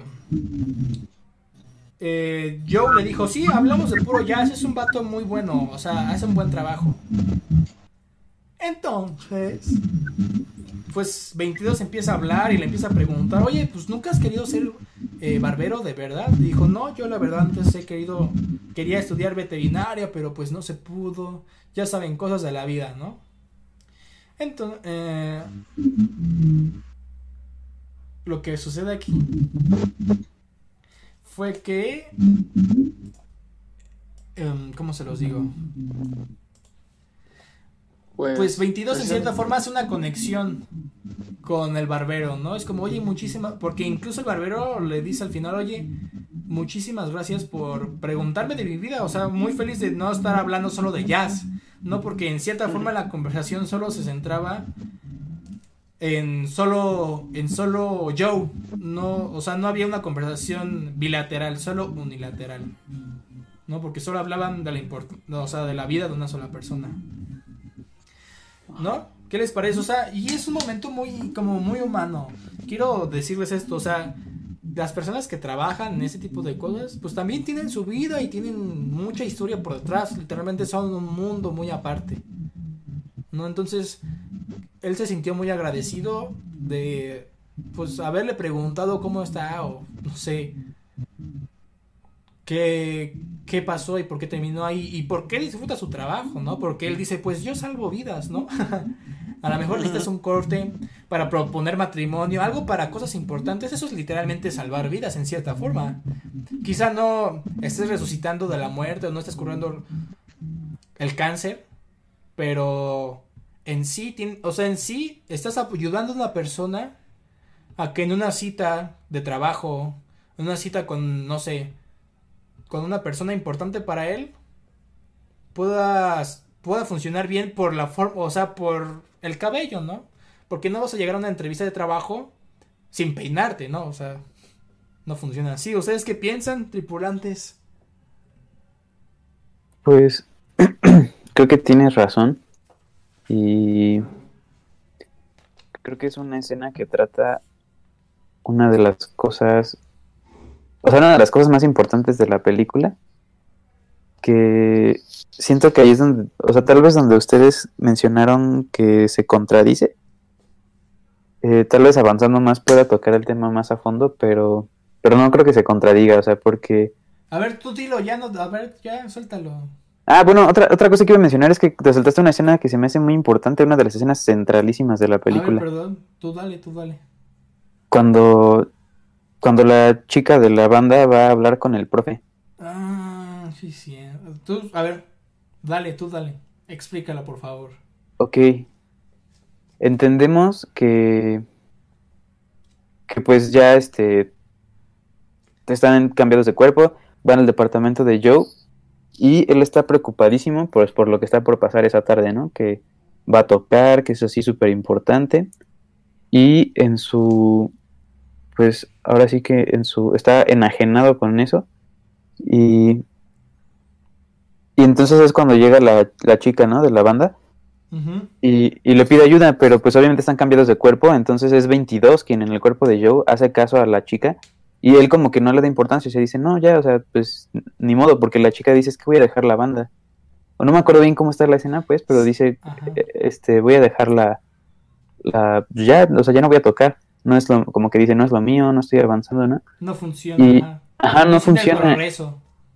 Sí, y es ahí donde, donde es como el, uno de los puntos, pues, uno de, o sea, uno de los, ¿cómo decirlo? Un turning point eh, en la trama, porque es cuando te das cuenta del verdadero papel aquí de 22, ¿no? De, o sea, yo, yo mismo no quiso escuchar a, a esta chica y aún así se entiende que, porque ella pues, ella pensaba que era su profesor, que es él el que la está impulsando a seguir, es la figura del profesor que ella ya tenía en cuenta quien la está impulsando a continuar tocando.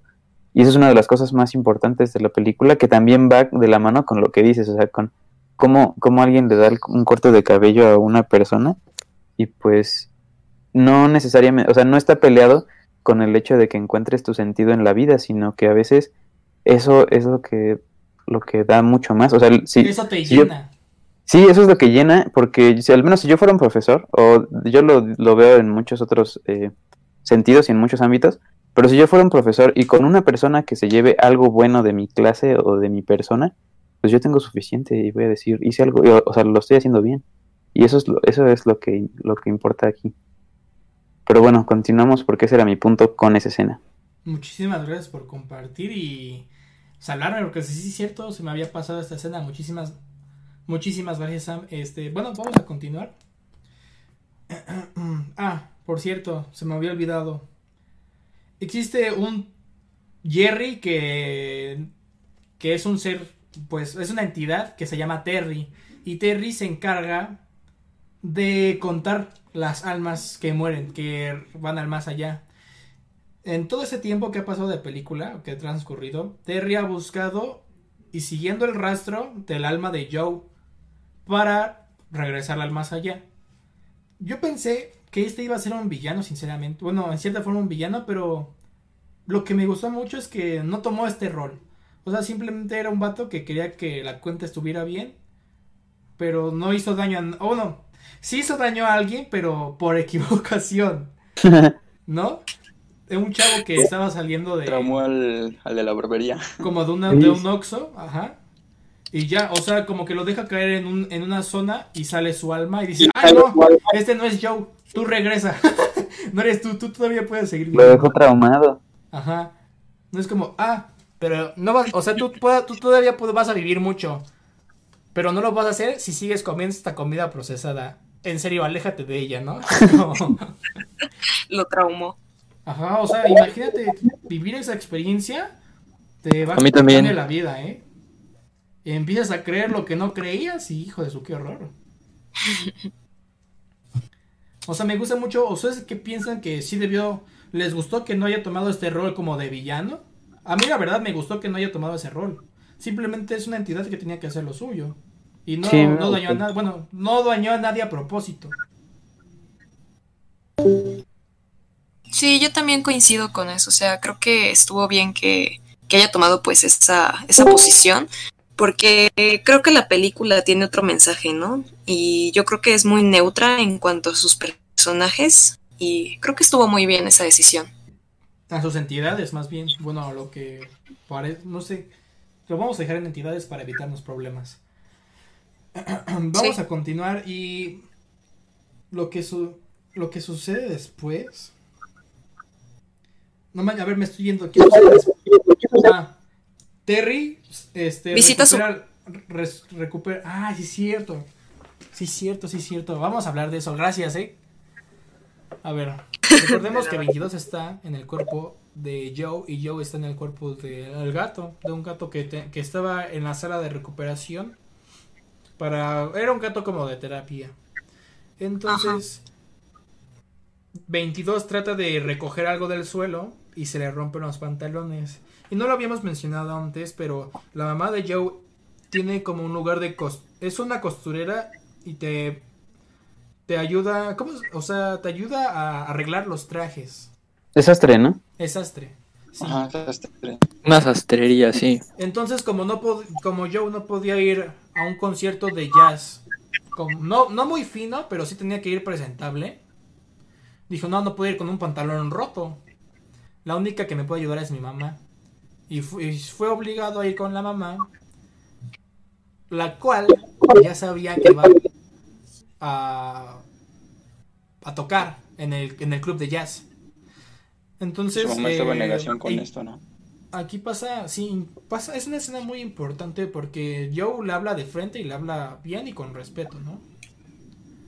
O sea, le dice, es que esto es lo que yo quiero, esto es lo que yo quiero hacer, es lo que me llena, es lo que, es lo que, es lo que mi papá también hacía, ¿no? Y aquí está mucho el miedo de la madre que es expresado en ese momento, es que dice, es que cuando tu papá no, cuando tu papá no tenía trabajo, yo pagaba la cuenta. ¿No? O sea, cuando él se lastimaba, cuando él se enfermaba, yo lo hacía. O sea, la mamá hizo un aporte importante. Que por cierto, el papá de. El papá de Joe no está vivo. No se, no se explica cuántos años tiene. Tiene muerto. Pero es probable que a la. No sé. mm, A la, debe tener como unos tres años muerto, no sé. Entonces explica este temor. O sea, la madre explica ese temor. O sea, ¿qué pasa si no tienes dinero? O sea, yo no voy a poder estar aquí como por siempre y nadie va a poder ayudarte como yo lo puedo hacer, ¿no? Vas a sufrir de muchas cosas. No, o sea, es un... ¿Qué, qué piensan de esta escena, gente? Mm, pues yo creo que ahí la mamá pues lo que quería era que su hijo no pasara pues las mismas eh, Carencias. pues sí las carencias que hubo con pues con su papá no y pero yo creo que a la vez eh, el hecho de que él le hizo como frente a ella y le dijo que eso era lo que le apasionaba lo que le hacía feliz y que lo apoyara o sea yo creo que ahí fue donde su mamá se quedó así como de de wow no o sea nunca él nunca Ajá. Ajá, nunca le había dicho nada. Entonces, yo creo que ahí la mamá como que ve que realmente es algo que a él le apasiona, ¿no? Y que pues a fin de cuentas, eh, pues pase lo que pase, es su hijo y tiene que apoyarlo, ¿no? Pero aparte también este ese momento, o sea, siento yo que también lo que recién había experimentado, eh, este, pues el, el que literalmente estuvo muerto, este, y el ver cómo, y el haber visto pues Su su vida, vida. literalmente exhibida en el, en esta galería del todo, o, o no me acuerdo cómo se llamaba, este, le dio como que pues las ideas, la palabra, el aliento para saber específicamente qué decirle a su mamá. Y lo que le hizo como que, así como que le dio el, que le hizo que le cayera el 20 a su mamá, fue esto que le dijo de que, um, no recuerdo tal cual es, eh, que dijo, pero era algo así de que si en este momento muriera, no moriría feliz porque no habría realizado eso todavía. Entonces, y lo sabe porque, o sea, literalmente se murió y no murió feliz porque todavía no había realizado eso. Lo Que su mamá, con lo que su mamá no está de acuerdo. Entonces, eso ya fue como de, no manches, pues sí. O sea, es algo arriesgado y todo, pero pues es la vida de mi hijo y es lo que él quiere y yo pues debo apoyarlo. Y esto le Y llega ya, mucho, pues. mucho a la madre que incluso incluso Ajá. saca el traje del papá, que era un traje lo que se ve caro, muy bonito, y se lo, se lo arreglan, ¿no? Para la presentación. Es un momento muy bonito, la, la verdad. Ya lo único que faltaba era que Joe regresara a su cuerpo. Sí, es- además es, es como el último momentito en que, a pesar de todo lo que está descubriendo, pues 22, eh, el último momentito en que se entrega, pues ahora sí de lleno al propósito de Joe, para, pues para convencer a su mamá, ¿no? O sea, como que... O sea, es una escena totalmente para el personaje de Joe, entonces 22 se entrega totalmente a ese propósito. Y creo que es la última vez porque pues lo que viene es ya lo que define, lo que definirá... sí. Sí. Bueno, para, para lo que sé, bueno, ya 22 iba a regresar al, al, al gran antes, pero ya al final se, al final se da cuenta que, que todavía no, no tenía la inspiración para vivir y es algo que le preocupaba bastante, tanto que decidió correr. Y Joe se enojó, es que, es que te gusta todo eso porque estás en mi cuerpo, si no, no, hubieras, no lo hubieras encontrado. No, tú no tienes un propósito. Un- tú no tienes un propósito en sí, o sea, me lo robaste, literalmente. Entonces, 22 en el cuerpo de Joe sale, sale corriendo y Joe sale a perseguirla. Y fue en ese momento cuando fue interceptado por Terry y los, regre- y los regresa pues al gran antes. No es como ya por fin Ajá. todo está en su lugar. Y, a- y 22 en el pecho tenía, pues que ya podían hacer en la tierra, ¿no? Y fue algo que a los Terrys eh, les sacó mucho, o sea, les, les animó bastante porque se entiende que 22 llevaba mucho tiempo en el gran antes. No fue convencida ni por es- la madre Teresa de Calcuta, ni Abraham Lincoln, ni... ¿Qué más? ¿Qué más? Ni Carl Jung. la historia Ni Carl Jung, exacto. O sea, de las grandes Marian- personalidades. María Antonieta María no Antonieta ahí también. Sí, sí, también. Porque hacen Con un... su hacen cabeza un- decapitada. Sí, la pura cabeza. y me di cuenta de que a Pixar le gustan los chistes de María Antonieta. Y en ¿Ah, sí? inglés dice, no pare, no pare. Como de literalmente sin cuerpo. Ajá. Ah, y que también este, bueno, ya como comentario extra, también este, eh, bueno, eso lo vi más en una publicación de Facebook, pero era la captura de pantalla de la escena en la que este, este, vemos en como en la habitación de 22, o no sé por, por así decirlo, cómo están pegadas las estampas en la pared de todos sus mentores, y por ahí se ve incluso la de Sor Juana Inés de la Cruz, Mm, y sí. no recuerdo que otros personajes pues de habla hispana. A, a lo Pero mejor bueno, fue solo como una- un comentario. son de esas eh, son de esas escenas las cuales son como editadas dependiendo a- al lugar donde se Ah, exhiba, dependiendo ¿no? de la región. Ajá. Ah, sí, no. Pero no, yo digo Sí. que ese sí fue internacional, ¿no? Porque, o sea, literal hay en- hasta en otros idiomas nombres en esa misma escena. Bueno, pues es pro- bueno, no le puse pausa, pero quizás sea probable. Bueno, vamos a continuar. Entonces, Joe. eh, después de todo este conflicto, 22 le da de mala gana su paz a la tierra, ¿no? Y Joe regresa a hacer lo que tenía que hacer. Y esto le cae muy mal a 22 y va a ese lugar donde les digo que están las personas que están en la zona y empieza, digamos, como a corromperse, a ser un alma perdida. Porque al haber vivido ya, pues tuvo un trauma en cierta forma y por eso se obsesionó con eso y empezó a tener un color azul, como, ¿no? Azul arenoso. Joe regresa a la Tierra, llega más o menos a tiempo para el toquín. Hace la toca, o sea, toca muy bien, se entiende que da, da un excelente concierto, acaba todo y dice, es que pensé que esto era todo, ¿no? O sea, ¿por qué no se siente como pensé que se sentiría? Y me da, me da, me, me, me gusta mucho porque Dorothea Williams le dice, te voy a contar una historia. Están dos peces, el pez viejo y el pez joven. El pez joven dice, yo quiero estar en el océano. No, o sea, y dije, ¿por qué quiere estar en el océano? No sé, pues simplemente quiero en el océano, pues estás rodeado de agua, ¿no? O sea, es como literalmente ya estás en él. ¿Qué más quieres? O sea, date, cuen- date cuenta.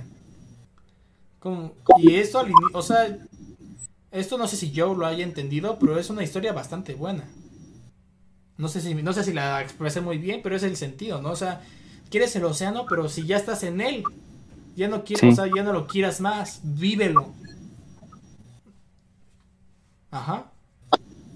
Entonces como que Joe reflexiona, saca varias cosas que tenía en el bolsillo, que 22 las había metido, y son cosas que para 22 fueron importantes, ¿no? O sea, como el borde de la pizzita, la paleta, la paleta del barbero, un bagel que se estaba comiendo.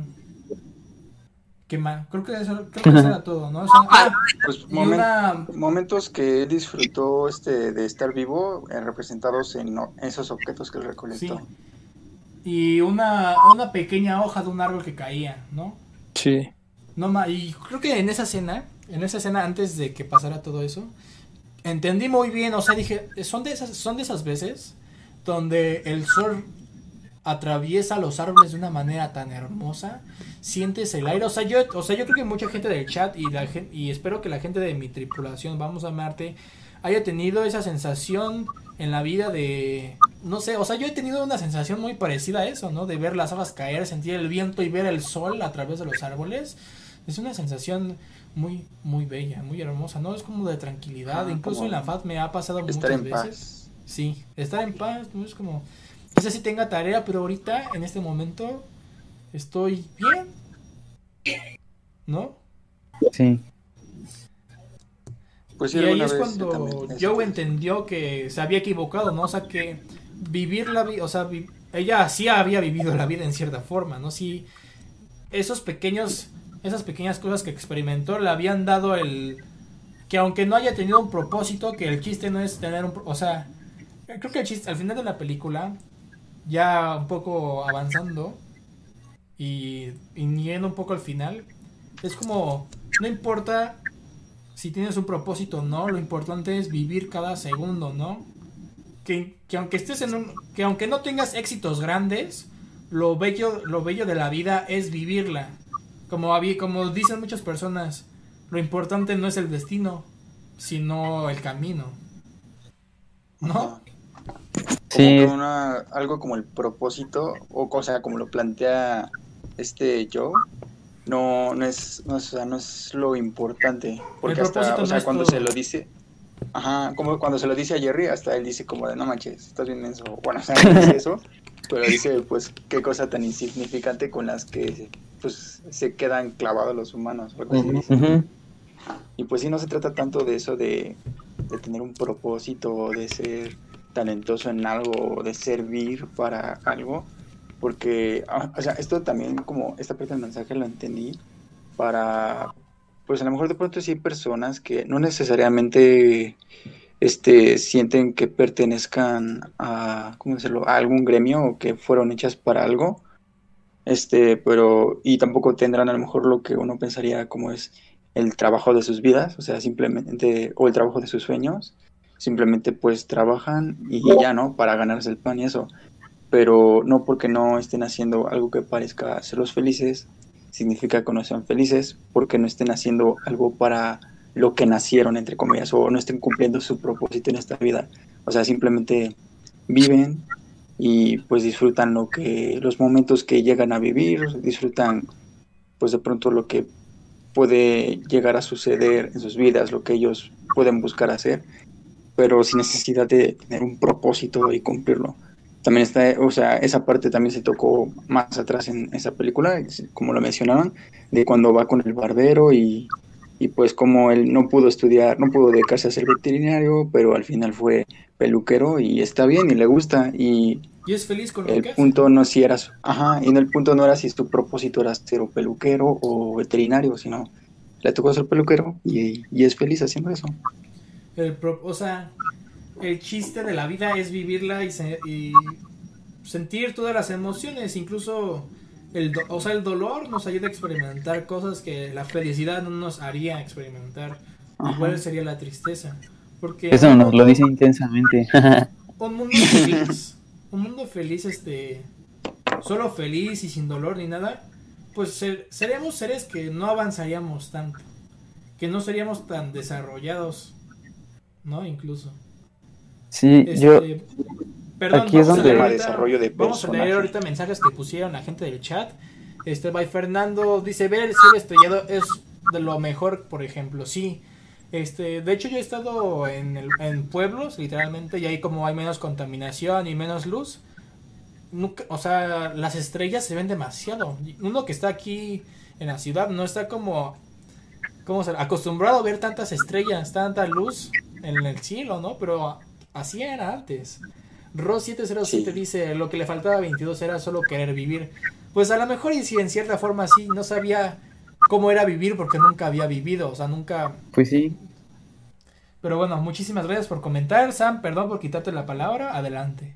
no te preocupes. Yo quería complementar lo que estaban diciendo, porque veo que sí se están centrando en, bueno, lo, o sea, en lo que dice la película, pues sí, ¿no? Encontrarle esos, esos detalles, eh, pues lo bello de esos detalles de simplemente vivir, ¿no? No, necesariamente con un propósito, pero cuando, cuando, bueno, no, que, o sea, no que te centres en ese propósito que tanto quieres, sino vemos como distintos personajes lograron ajustarse a lo que a su situación y creo que no choca tampoco con el hecho de que sí hay un propósito o al menos creo que en eso sí se puede encontrar un propósito porque es justo la escena central de la que te hablé antes eh, y que al final pues me hace mucho más sentido porque creo que algo que la película trata como un tema central sin ponerlo tan en la mesa como o sea es más una herramienta, pero que obviamente es uno de los temas así enormes en, en la trama, eh, es el de los mentores.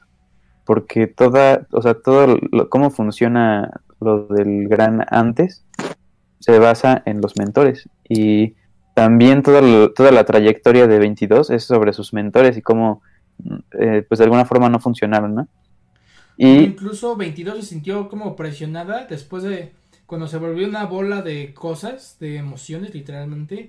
O sea, todo- ahí se veían las figuras de sus mentores. Es como, no eres, o sea, literalmente no eres nada, no sirves, te, o- te odio. Ajá. sí, sí, sí, Ah, exactamente. Tenía toda esa muy presión. fuerte, muy encima. feo, la verdad. Y una que tal vez se contrapone a eso es cuando es pues es Joe, o sea, tal cual que aunque no era lo que en ese momento él buscaba y quería, eh, al ser maestro, y varios se burlaron de cómo la, la niña se, se pasaba, ¿no? Con sus interpretaciones, pero él decía, no, o sea, déjate llevar, está muy bien, y la impulsó y causó una diferencia en ella, y es lo que te decía, creo que ahí está, o al menos eso, en eso recae el propósito del mentor del que nos habla Soul, y es que, pues, si al menos a una de esas personas puedes hacer que su vida cambie de alguna forma tan, pues, tal, vez tan pequeña como puede parecer, seguir tocando el instrumento que amas tocar, pues vale la pena. Dices cosas muy profundas, así que muchísimas gracias. Este, Sí. miren, yo, bueno, yo quería, ahorita me, me dice la idea. O sea, un mentor y un maestro. No sé cuál sea la diferencia, pero sé que un maestro, no sé, miren, fíjense, he estado un poco pensando en esto y me acaba de surgir la idea, quizás está un poco cruda, espero no decir barbaridades. Lo que quería decir era que en muchos profesores que están dando clases actualmente quizá hayan perdido esta pequeña chispa y solo son lastimosamente para yo como alumno y ellos como profesores muy muy triste perdieron la chispa, ya no dan clases en sí, porque son, son profesores, son profesionales. Pero a muy pocas, muy pocas personas se les da el nombre de maestro, porque un maestro, no sé, o sea, incluso como un maestro, un sabio, no sé cómo te lo... Es algo muy raro y muy denso, no sé si me estoy dando a explicar.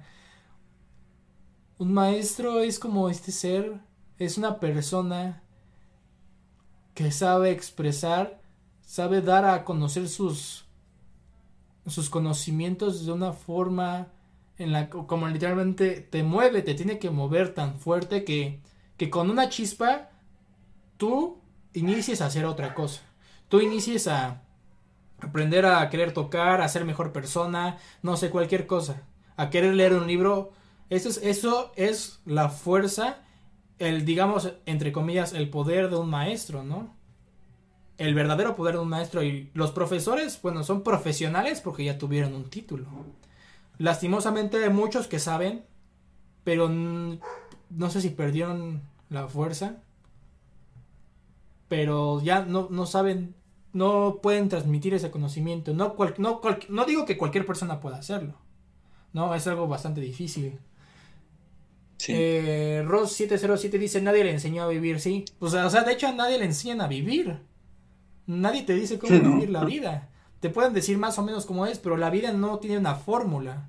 No, o sea, porque somos personas diferentes. De entrada somos personas diferentes, con cosas diferentes, con cosas que odiamos, nos gustan, completamente diferentes. Si pones una fórmula a la vida, sería, aparte de aburrida, no funcionaría. Porque somos, como ya lo dije, somos personas con gustos, opiniones, ideas completamente diferentes. Y una fórmula es algo tan cuadrado, tan estrecho, y la vida es algo tan circular, tan grande. Bueno, no diría circular, sino diría sin forma, porque hay tantos caminos que puedes tomar. ¿Qué, ¿Qué, opinan ustedes, tripulantes? Estoy hablando yo muy... A ver, ¿qué opinan ustedes? Pues, es precisamente esta o sea, como lo acabas de decir, pues es precisamente esta como contraste entre eh, el destino, que es lo que dice, vendría a ser lo de la fórmula, y el libre albedrío, que es lo que dices de, pues, que tomamos nuestras decisiones y, y las cosas pasan sin que necesariamente sean previstas y por eso la vida puede tener varios caminos y nosotros la vamos armando y también pues cómo influye nuestro entorno. Y pues también esto de el seminario del yo o sea, en el Gran antes está este seminario del yo, que entiendo que el seminario del yo es el, este evento que se da en el que los mentores instruyen durante un tiempo a las almas que están por nacer, pues este, a lo mejor sí los mentores no sirven tanto como, como una guía o una fórmula de decir, no, pues yo viví así y así tienes que vivir tú, sino más bien como una especie de inspiración para que las almas digan, va, jalo a nacer. Sí, como una idea. Ajá. básicamente sí. No tanto como a lo mejor bueno, no mucho de lo, lo de, o sea, no le trataban así los mentores a 22, pero pues, este, tampoco llegar a recaer a eso de que, como los mentores de 22 le decían que, pues, que no iba a servir para nada y que definitivamente no merecían hacer, que no hay una respuesta. Entonces, este, pues simplemente, ay, ya no sé qué estoy diciendo. Pero sí. Incluso este menciona, de, que, cada uno debe descubrir pues el significado de su vida. Entonces, yo creo que de igual forma eh, cada uno pues tenemos que descubrirlo, ¿no? O sea, como mencionaba Martín, eh, nos pueden decir cómo va a ser el camino, nos pueden como advertir de algunas cosas, eh, también recomendar otras, pero a fin de cuentas, creo que nosotros vamos a aprender pues de nuestros errores, vamos a estar en constante aprendizaje, ¿no? Porque creo que eso jamás se va a terminar. Sí, de hecho también hablando de el maestro, alguna vez había escuchado que la mejor forma de aprender es también enseñando, ¿no? De aprender cosas nuevas es enseñar. Porque tienes que saber, para dar a entender tu conocimiento tienes que aprender más del tema, porque no es solo, ah, sí, pues fíjate que un círculo es una, es una figura sin, sin lados, ¿no? Es como, ah, ¿y? No, pues que también tiene un radio, tiene un perímetro, no sé, cosas por el estilo. Sí me doy a entender, ¿verdad? Sí, Sí. Perfecto. Y ya después, este, Joe, ya para cerrar con, lo, con esto de la película y hablar un poco más.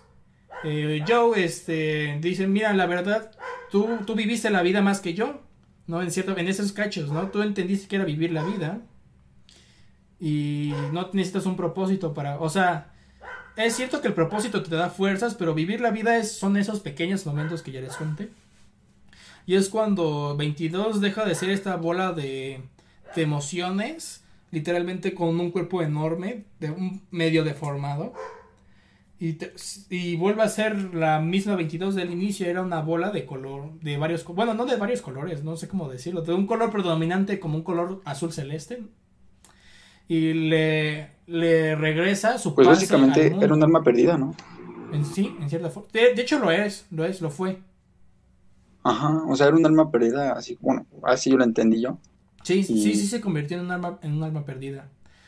Entonces, bueno, y ya acompaña a 22 a, a que renaz- a que nazca, ¿no? Aceptando él su propia muerte. Porque eso significaba que ya no iba a volver a tocar en la vida. Que ya no iba a Pues regresar. sí, iba iba al, al gran después. Y eh, Jerry, al ser, al ver, al ver esto, lo llama otra vez. De hecho, él ya iba otra vez al, al gran después. Iban a esta escalera enorme. Y Jerry dice, ven, mira, te quiero decir algo. No, los otros Jerrys y yo hemos estado hablando y agradecemos mucho que hayas, que hayas ayudado 22. Y le dieron otra oportunidad de, de, de- bueno, no de no morir, o sea, de vivir, de seguir viviendo, ¿no? Y eso fue algo, o sea, me gustó mucho el chiste que hicieron ahí, porque preguntaron, "Oye, ¿y Terry qué va a hacer? No te preocupes, nosotros nos encargamos de eso, ¿no? Es como, Terry, mira, ¿qué es, qué es, para, ¿qué es esa cosa, no? Y ya le mueven su abaco. no, me gusta mucho ese chiste. Y pues ahí, ahí es cuando es como que ahí acaba la película, ¿no? Es un- muy bonito. ¿Qué piensan ustedes? ¿Qué piensan gente del chat? Pues el mensaje del final, al menos a mí, se me hizo muy, muy realista. O sea, el último diálogo que dice, el que le pregunta, ¿y qué vas a hacer con tu vida? Ella le dice, pues no lo sé, pero solo sé que voy a, Voy a vivirla. ¿no? voy a vivir cada momento de ella. Porque pues, o sea, tal vez puedo decir, voy a disfrutar cada momento de ella, pero pues eso no, no sería muy realista porque pues siempre hay momentos malos y buenos, hay altibajos. A lo mejor pues de plano la vida puede ser pura caca para una persona. Entonces, a lo mejor convivir hace, pues se refiere más a que pues va a, ser más consciente de que experimenta cada momento de su vida, sea, sea bueno o sea malo el momento. Porque también como habían, no me acuerdo quién de ustedes dijo, que este, pues también fortalecemos y aprendemos de las malas experiencias. Entonces, pues al menos a mí ese último diálogo sí se me hizo como de ah, buen cierre. Bien ahí.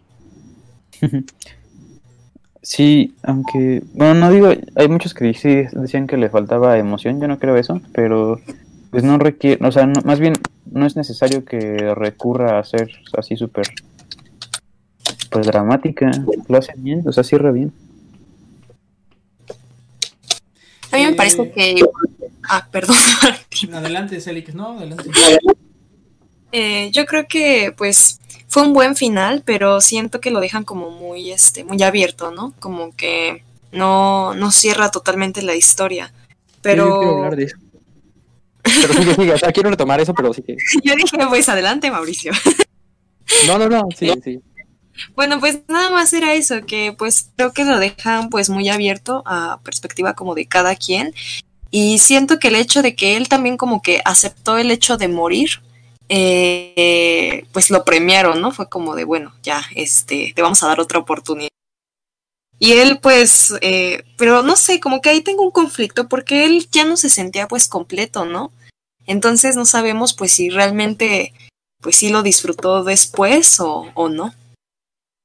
Yo, yo pienso que sí. Y, mira, yo pienso que la película fue, terminó de esa manera, tanto abierta, sobre todo con el, el personaje de 22. Este. Porque 22 somos nosotros. Yo digo. O sea, por eso. O sea, igual y puede que tenga su Ah. personalidad bien, bien, o sea, definida, sí. Pero por eso tampoco se nos muestra qué fue de 22 y a dónde cayó 22. Que ha caído en un país de tercer mundo. dicen. Pero, o sea, yo pienso que es eso, ¿no? O sea, 22 somos nosotros y es como de qué vas a hacer, esa de qué vas a hacer cuando regreses. Este, siento que también va para nosotros, ¿no? O sea, ya que viste todo esto, ¿qué vas a hacer? O sea, vas a seguir eh, encerrado en tu mundito y, dejar y empezar, más bien seguir pensando que necesitas un propósito o vas a escuchar a las personas y vas a disfrutar incluso de ver caer una hoja de, de, de un árbol. Entonces, por eso yo pienso que es este. Es abierto. Sí, a mí Pues- también me gustó que fuera así. Es, es un buen punto. Yo no lo. Digo, yo no sentí que fuera necesario. em, que, que fuera necesario lo que dice Celik, que. O sea, que nos mostraran si fue feliz o no fue, o si lo disfrutó. Este. Sino. Pues no era precisamente eso. el arco, el arco creo que sí se completó. Y no lo había visto de esa forma lo que señala Mauricio, que, que nosotros fuéramos 22, pero tiene muchísimo sentido. Digo, lo pensé y dije, ¿mostrarán a dónde fue a dar? Y por un momento creí que sí, y que ahí terminaría, porque, ah, no, pues súper emocional, ¿no? Pero no, o sea, está súper bien lo que dice y no lo había visto en esa forma, tiene mucho sentido. Y pues sí, de hecho me agradó bastante porque, pues ese era el punto, ya iba a ser lo suyo después de eso. Fíjense que, bueno, a mí- hablando del... Yo también sentí que estaba bien porque, como, como lo dijeron, creo que lo dijeron, eh, el hecho de que, pues es que la vida no acabó, o sea, él siguió dando su vida, quizá te- va, a haber, va a haber momentos malos como buenos. Entonces, pues a mí me gustó, o sea, como que dio a entender, pues va a seguir tocando, va a seguir haciendo sus cosas y disfrutar de la vida, ¿no? Y yo en- también pensé que en algún momento, 20 o sea, pensé que en algún momento eh, Joe iba a conocer como un bebé que, que se pareciera o que le diera un aire a, 20 a 22. O sea, pensé que iba como a, a dar eso. Ah, como mira, al final sí cayó cerca de él o no sé. No sé, a ver, pero ya dándole a, a darle un cierre un poco, ya darle un cierre, quiero que me cuenten su mejor, la mejor parte que les haya gustado a ustedes, también a- al chat, es también eso. Eh, ¿Y cuánto, del 1 al 10, cuánto le ponen? Celik, por favor.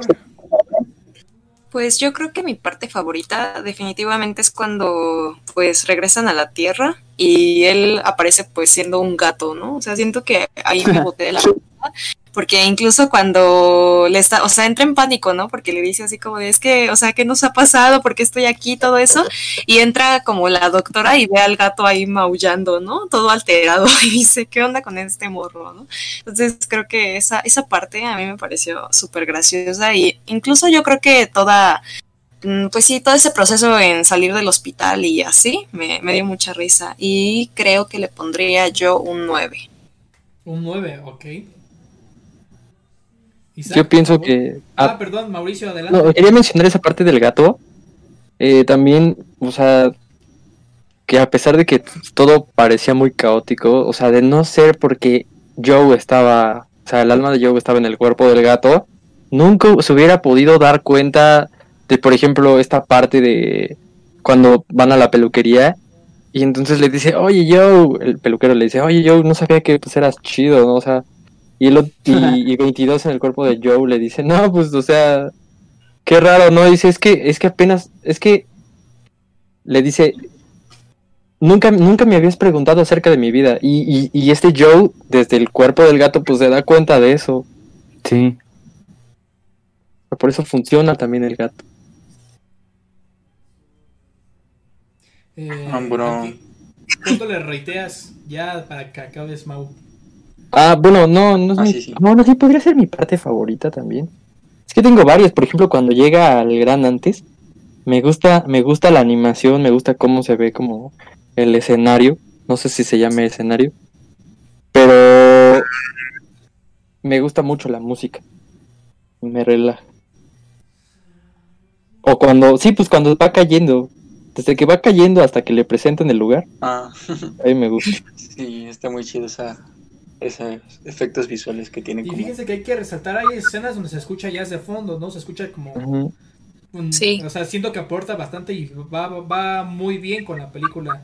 A ver, antes de aquí de continuar, alguien nos comentó, by Fernando, mi parte favorita es cuando 22 intenta caminar y es como ver a todo, ver que todo el tiempo vamos aprendiendo. El proceso de las cosas, las situaciones no es lineal y está bien ser realista. Creo que eso es lo que me gustó de la película, le doy un 9. Pues muchísimas gracias por opinar. Este, ya, continuamos. Eh, ¿Ya acabaste. Mauricio? Pues, pues sí. Este, yo también le doy un 9. Ok. Isaac, por favor.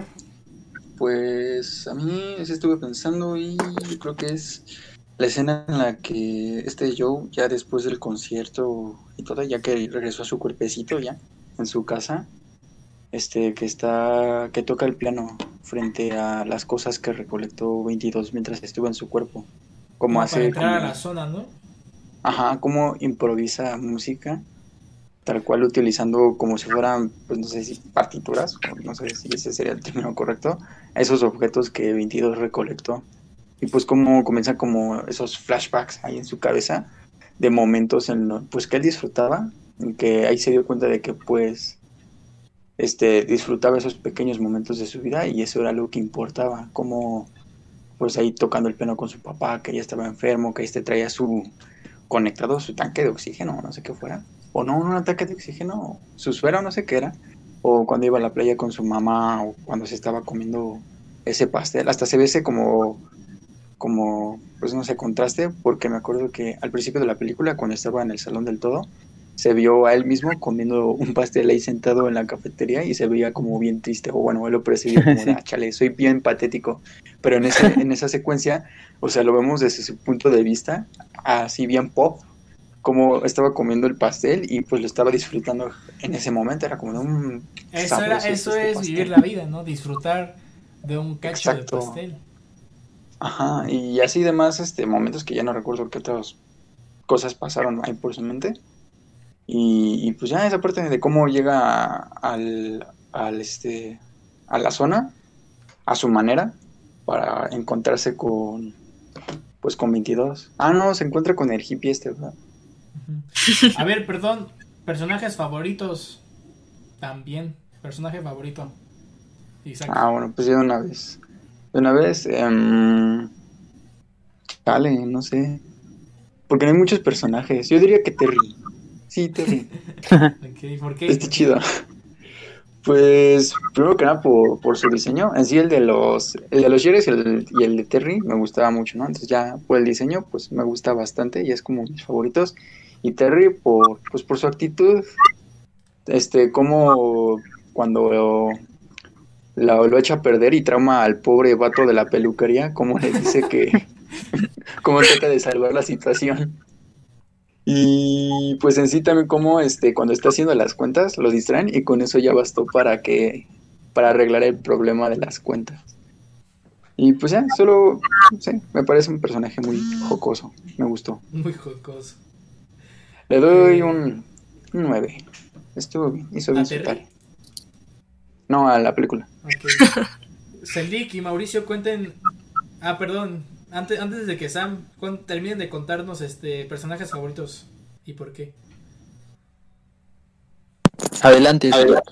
Ah, bueno, pues yo creo que mi personaje favorito fue Joe, pero siendo gato. O sea, creo que amé bastante a ese gato porque creo que eh, fue muy bueno el, bueno, muy bueno el diseño, porque incluso se veía así todo afelpado el gato, entonces sí como que me daban ganas de agarrarlo, no sé. Pero yo creo que hay muchas escenas muy, muy icónicas con ese gato, así que yo creo que ese es mi favorito. Ok. Mauricio. Ah, fíjate que a mí me, me, me gusta 22. 22 me cae bien. Es, es graciosa, es, es pesada también. Pero aún así sí, tiene muchas inseguridades. Y pues en algún punto de la película, pues esas inseguridades se apoderaron completamente de ella y pues aquí no le ha pasado. A muchas personas. Y, y de repente, no sé, o sea, cosas chiquitas, cosas chiquitas que nos sacan de ahí o personas que nos sacan de ahí son pues cosas disfrutables. Entonces, por eso. A ver, aquí alguien comentó. Isaac y yo estamos conectados. Esa escena fue la misma porque él trata de sentir lo que pasaba, bueno, lo que sintió 22 o sentía.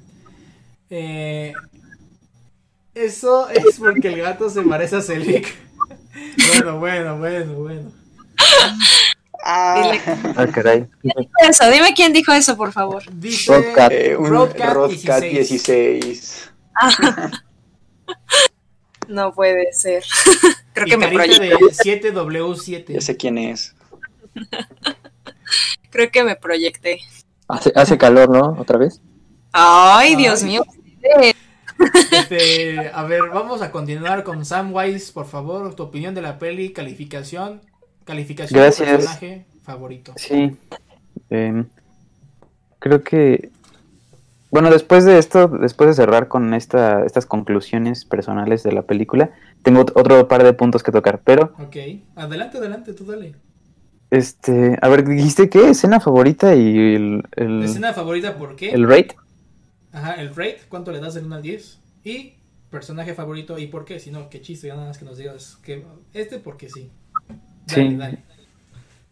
Pues mira, empezando por el personaje, la verdad es que no lo había pensado. Creo que 22. Yo creo que 22, la verdad. Es un muy buen personaje. Y... O sea, pues ese giro que da más o menos la historia. Que... O sea, pues se basa en, se basa en el personaje de 22. A pesar de que obviamente lo que vemos es a través de los ojos de Joe, que también es muy bueno. No sabría si, no sabría cuál, la verdad. Creo que, o sea, ahorita me inclino por 22, pero en otro momento podría decirte que Joe. Y en cuanto a la escena, mm, me gusta mucho la escena que mencionó Isaac, pero tal vez sí me afectó de forma más personal la que yo les, de la que yo les conté, la que desglosé un poco, fue la de la chica de la banda.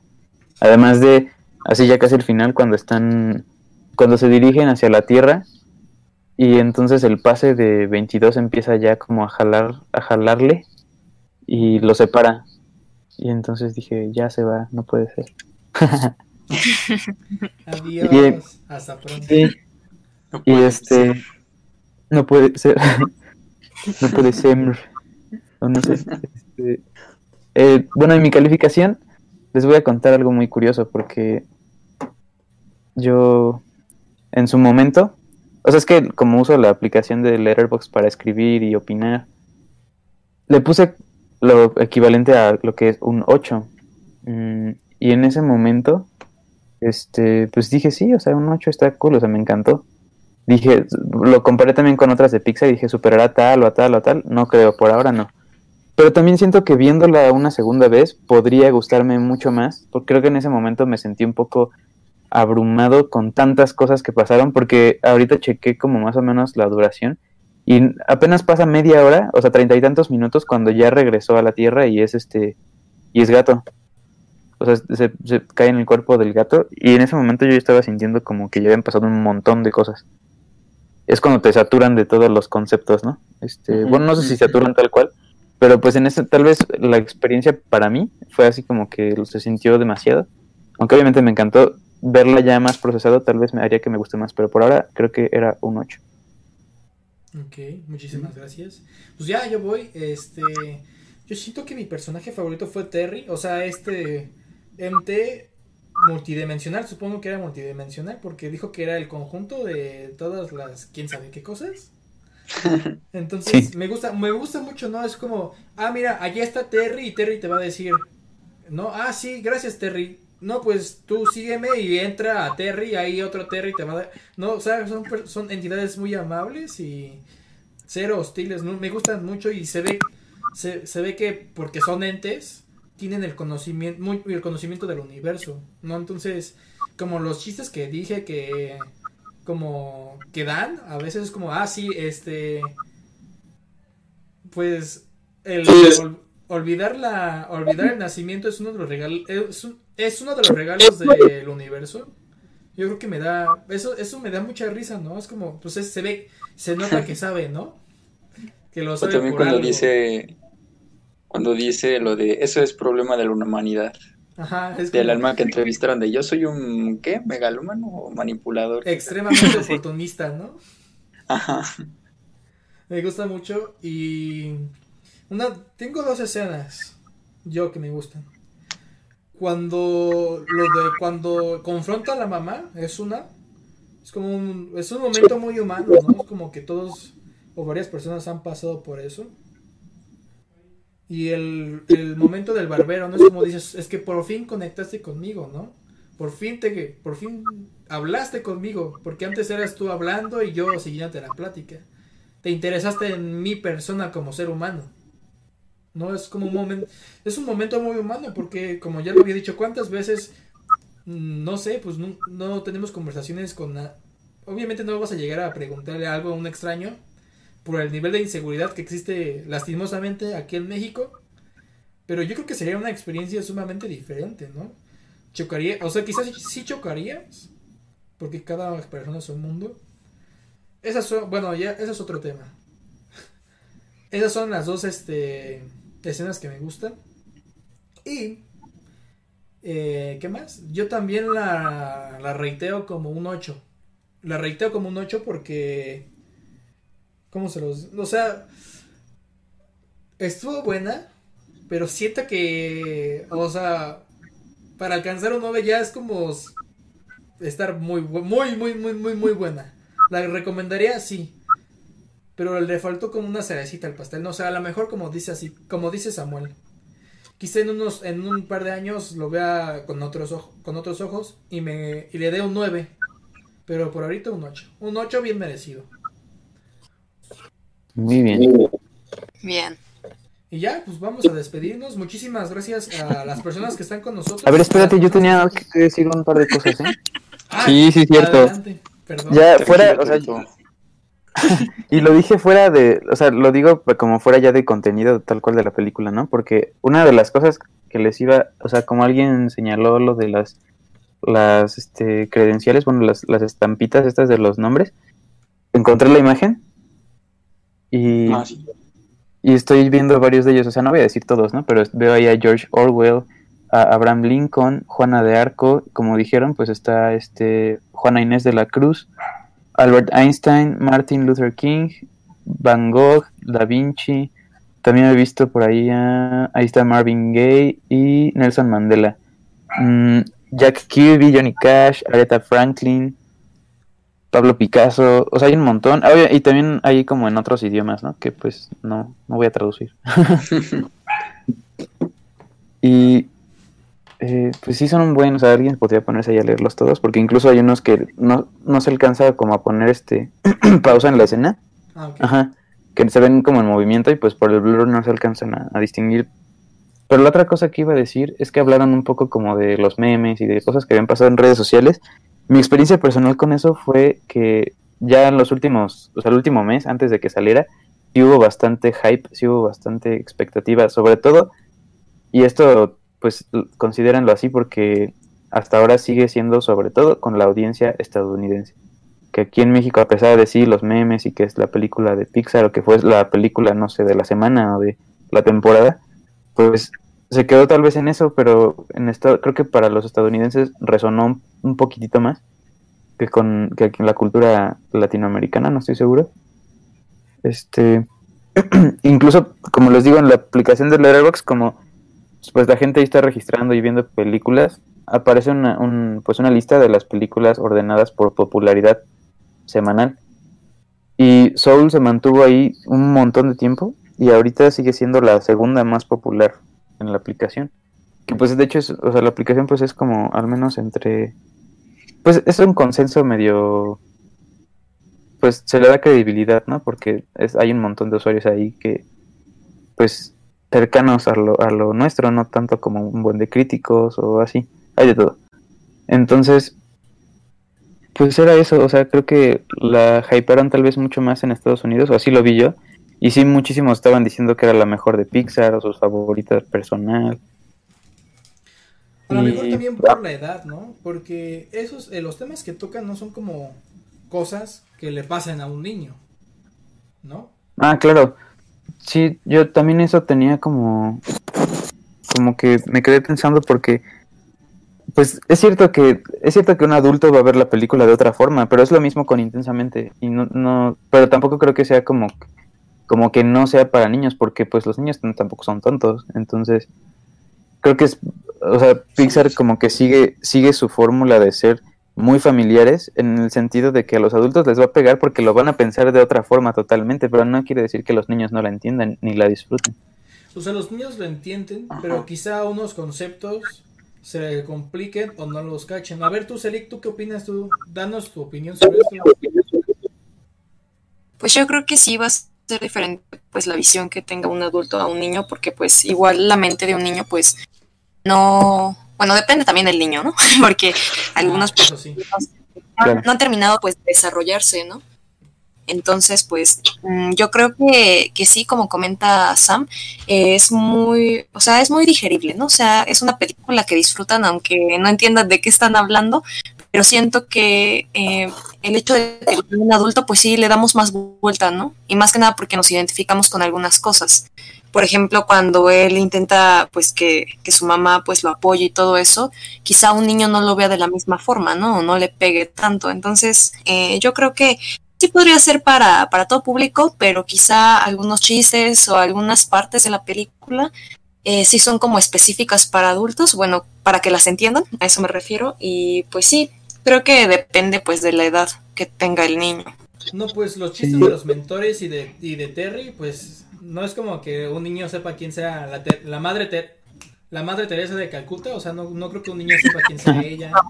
O, Sí, no, o- pues- o el psicólogo, o el chiste de el, el chiste del Terry que les dije, lo de el, el trauma del nacimiento, eso, eso mero, Ajá. no creo que, o sea, son chistes como para adultos, porque no creo que son conceptos medio densos, al menos el del nacimiento es medio denso, y lo de, los, lo de las personalidades no, no te dan risa, no te dan risa porque no tienes el contexto cultural, ¿no?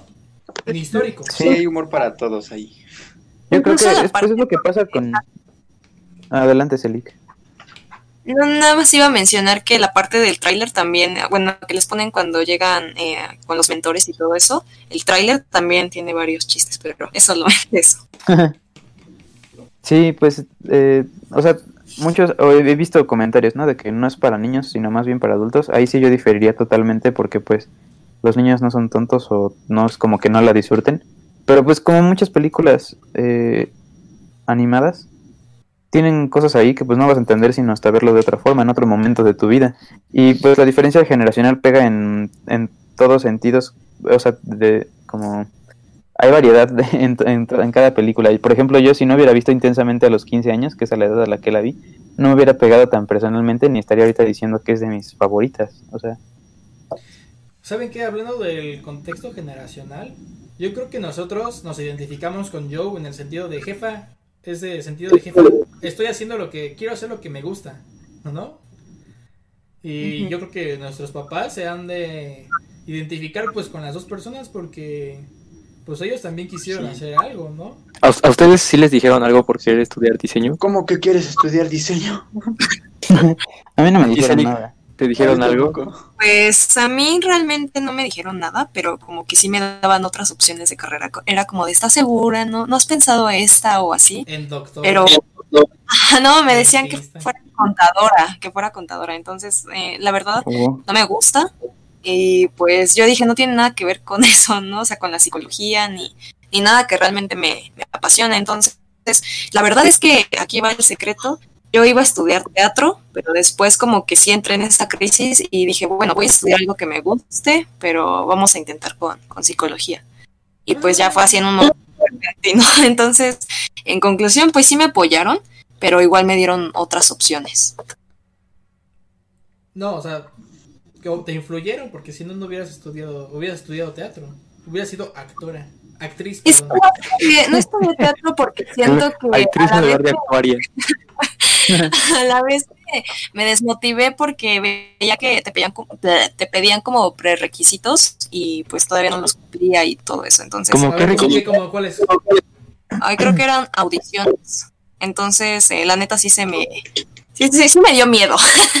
y Sí. creo que también te examen y todo eso. Entonces, pues sien- siento que no me sentía eh, preparada para la carrera.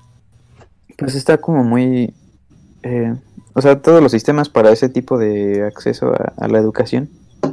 Bueno, ed- educación de ese tipo no artística, casi todos ya están regidos por cosas así, de que necesitas Sí. historial, Y es muy Tu- cerrado, ¿no? Las tu... Audición. sí, De repente, güey. y casi, por- casi desde niño tienes que saber que ya quieres eso, si no, no la armas. Sí, exacto. Tus papás, aquí yo- Ajá, exacto. yo pienso eso, güey, porque obviamente tú de niño pues estás en muchas cosas y siento que lo que te vas a dedicar es en lo que menos piensas. ¿no? sí. O sea, yo no, que un niño llegue y te diga, ah, ¿sabes qué? Quiero hacer esto, ¿no? Igual y sí, pero... Con el tiempo cambian muchas cosas. Ajá. Sí. Pero bueno, eh, ya vamos a despedirnos. Muchísimas gracias por estar aquí, gente del chat. Gente del chat, muchísimas gracias por estar aquí. Espero que se la, estén, que se la pasaran excelente. Gracias por acompañarnos. Espero que se la estén pasando eh, excelente con nosotros y nos vemos después. Estén atentos a nuestras redes sociales, por favor. A nuestras redes sociales. Que sepan que ya tenemos página oficial de Facebook. Búsquenos como Vamos a Marte, por favor. Nos encuentran en YouTube, Facebook e Instagram como Vamos a Marte. Chequen esas redes sociales. Y obviamente eh, Vamos a Marte no podría ser nada sin nuestros queridos invitados. Eh, en, la en la parte de abajo hemos, podemos encontrar la cuenta de la tripulación Vamos a Marte. Mau Mau, por favor, ¿nos puedes contar qué haces? Pues nada, yo ahí en esa cuenta de Mau Mau, es una cuenta para diseños. Entonces ahí este hago a veces canciones, poemas y las ilustro con diseño. Entonces si quieren darse una vuelta, pues ahí adelante, ¿no? Con todo con todo gusto. Este, Sam Praxic, ¿qué, qué, qué hay en tu cuenta? ¿Qué podemos encontrar ahí? Eh, así es, de hecho, para la próxima vamos a corregir eso porque acabo de cambiar mi nombre de usuario y se me olvidó señalarlo. Ahora soy arroba sam.strikesback eh, Ok. y van a poder encontrar pues, pues mis fotos, ¿no? Ese es mi Instagram personal, hay contenido como de este tipo porque llego a hacer ah, una que otra plática con respecto a- al cine. Y también ahí está en mi biografía el acceso a mi otra cuenta que es la de diseño, de ilustración. Y pues cuando gusten. Ok, muchísimas gracias. Además, le quiero mandar un beso a Dani si es que por ahí nos anda escuchando todavía, que ahí estaba, pero no estoy seguro. Ok, beso, pues Dani, ¿nos es puedes todo. repetir otra vez el nombre de tu usuario, por favor? Claro que sí, es arroba sam.strikesback. Ok, muchísimas gracias. RGB Isaac, por favor, ¿qué haces? Pues ahí es mi cuenta de Instagram, es este la personal y en la que también subo más que nada este, los pues, trabajos, ilustraciones, animaciones que hago de pronto para la carrera o igual trabajos, proyectos personales, este y ya, pues ahí síganla para que quieran ver mis ilustraciones y trabajos que voy a hacer. Ok, y por último y no menos importante, Celic. Este, te podemos Bueno, encontrar pues- con arroba, perdón, arroba bank eh, guion bajo Mejía. ¿Qué podemos encontrar ahí? Pues sí, como mencionaba, es mi cuenta personal. eh, ahí subo pues mis fotos, eh, una que otra cosa personal, como DVD. Y pues nada, ahí ya había mencionado, es para echar chismecito. Ok, muchísimas gracias. Este, Dana Torok puso, ah, te amo, creo que es para Sam Wise. Eh, o a lo mejor y me está equivocando, no sé, espero que no. Muchísimas No, gracias por sí, estar aquí. estás en lo correcto. Estén atentos a nuestras redes sociales que se vienen unos cuantos más proyectos. Eh, en- voy a tratar de subir los video- eh, los podcasts pasados a YouTube para a la gente que se quiera dar o refrescar algo por ahí, pásese. Muchísimas gracias por estar aquí. De parte de la tripulación Vamos a Marte es todo por nosotros. Muchísimas gracias. Hasta pronto. Bye. Bye. Cuídense, buenas noches. Descansen. Bye. Terminen la tarea, terminen la tarea y salven ese semestre. Salven el Salven el semestre, salven el semestre. Hasta luego. Gracias.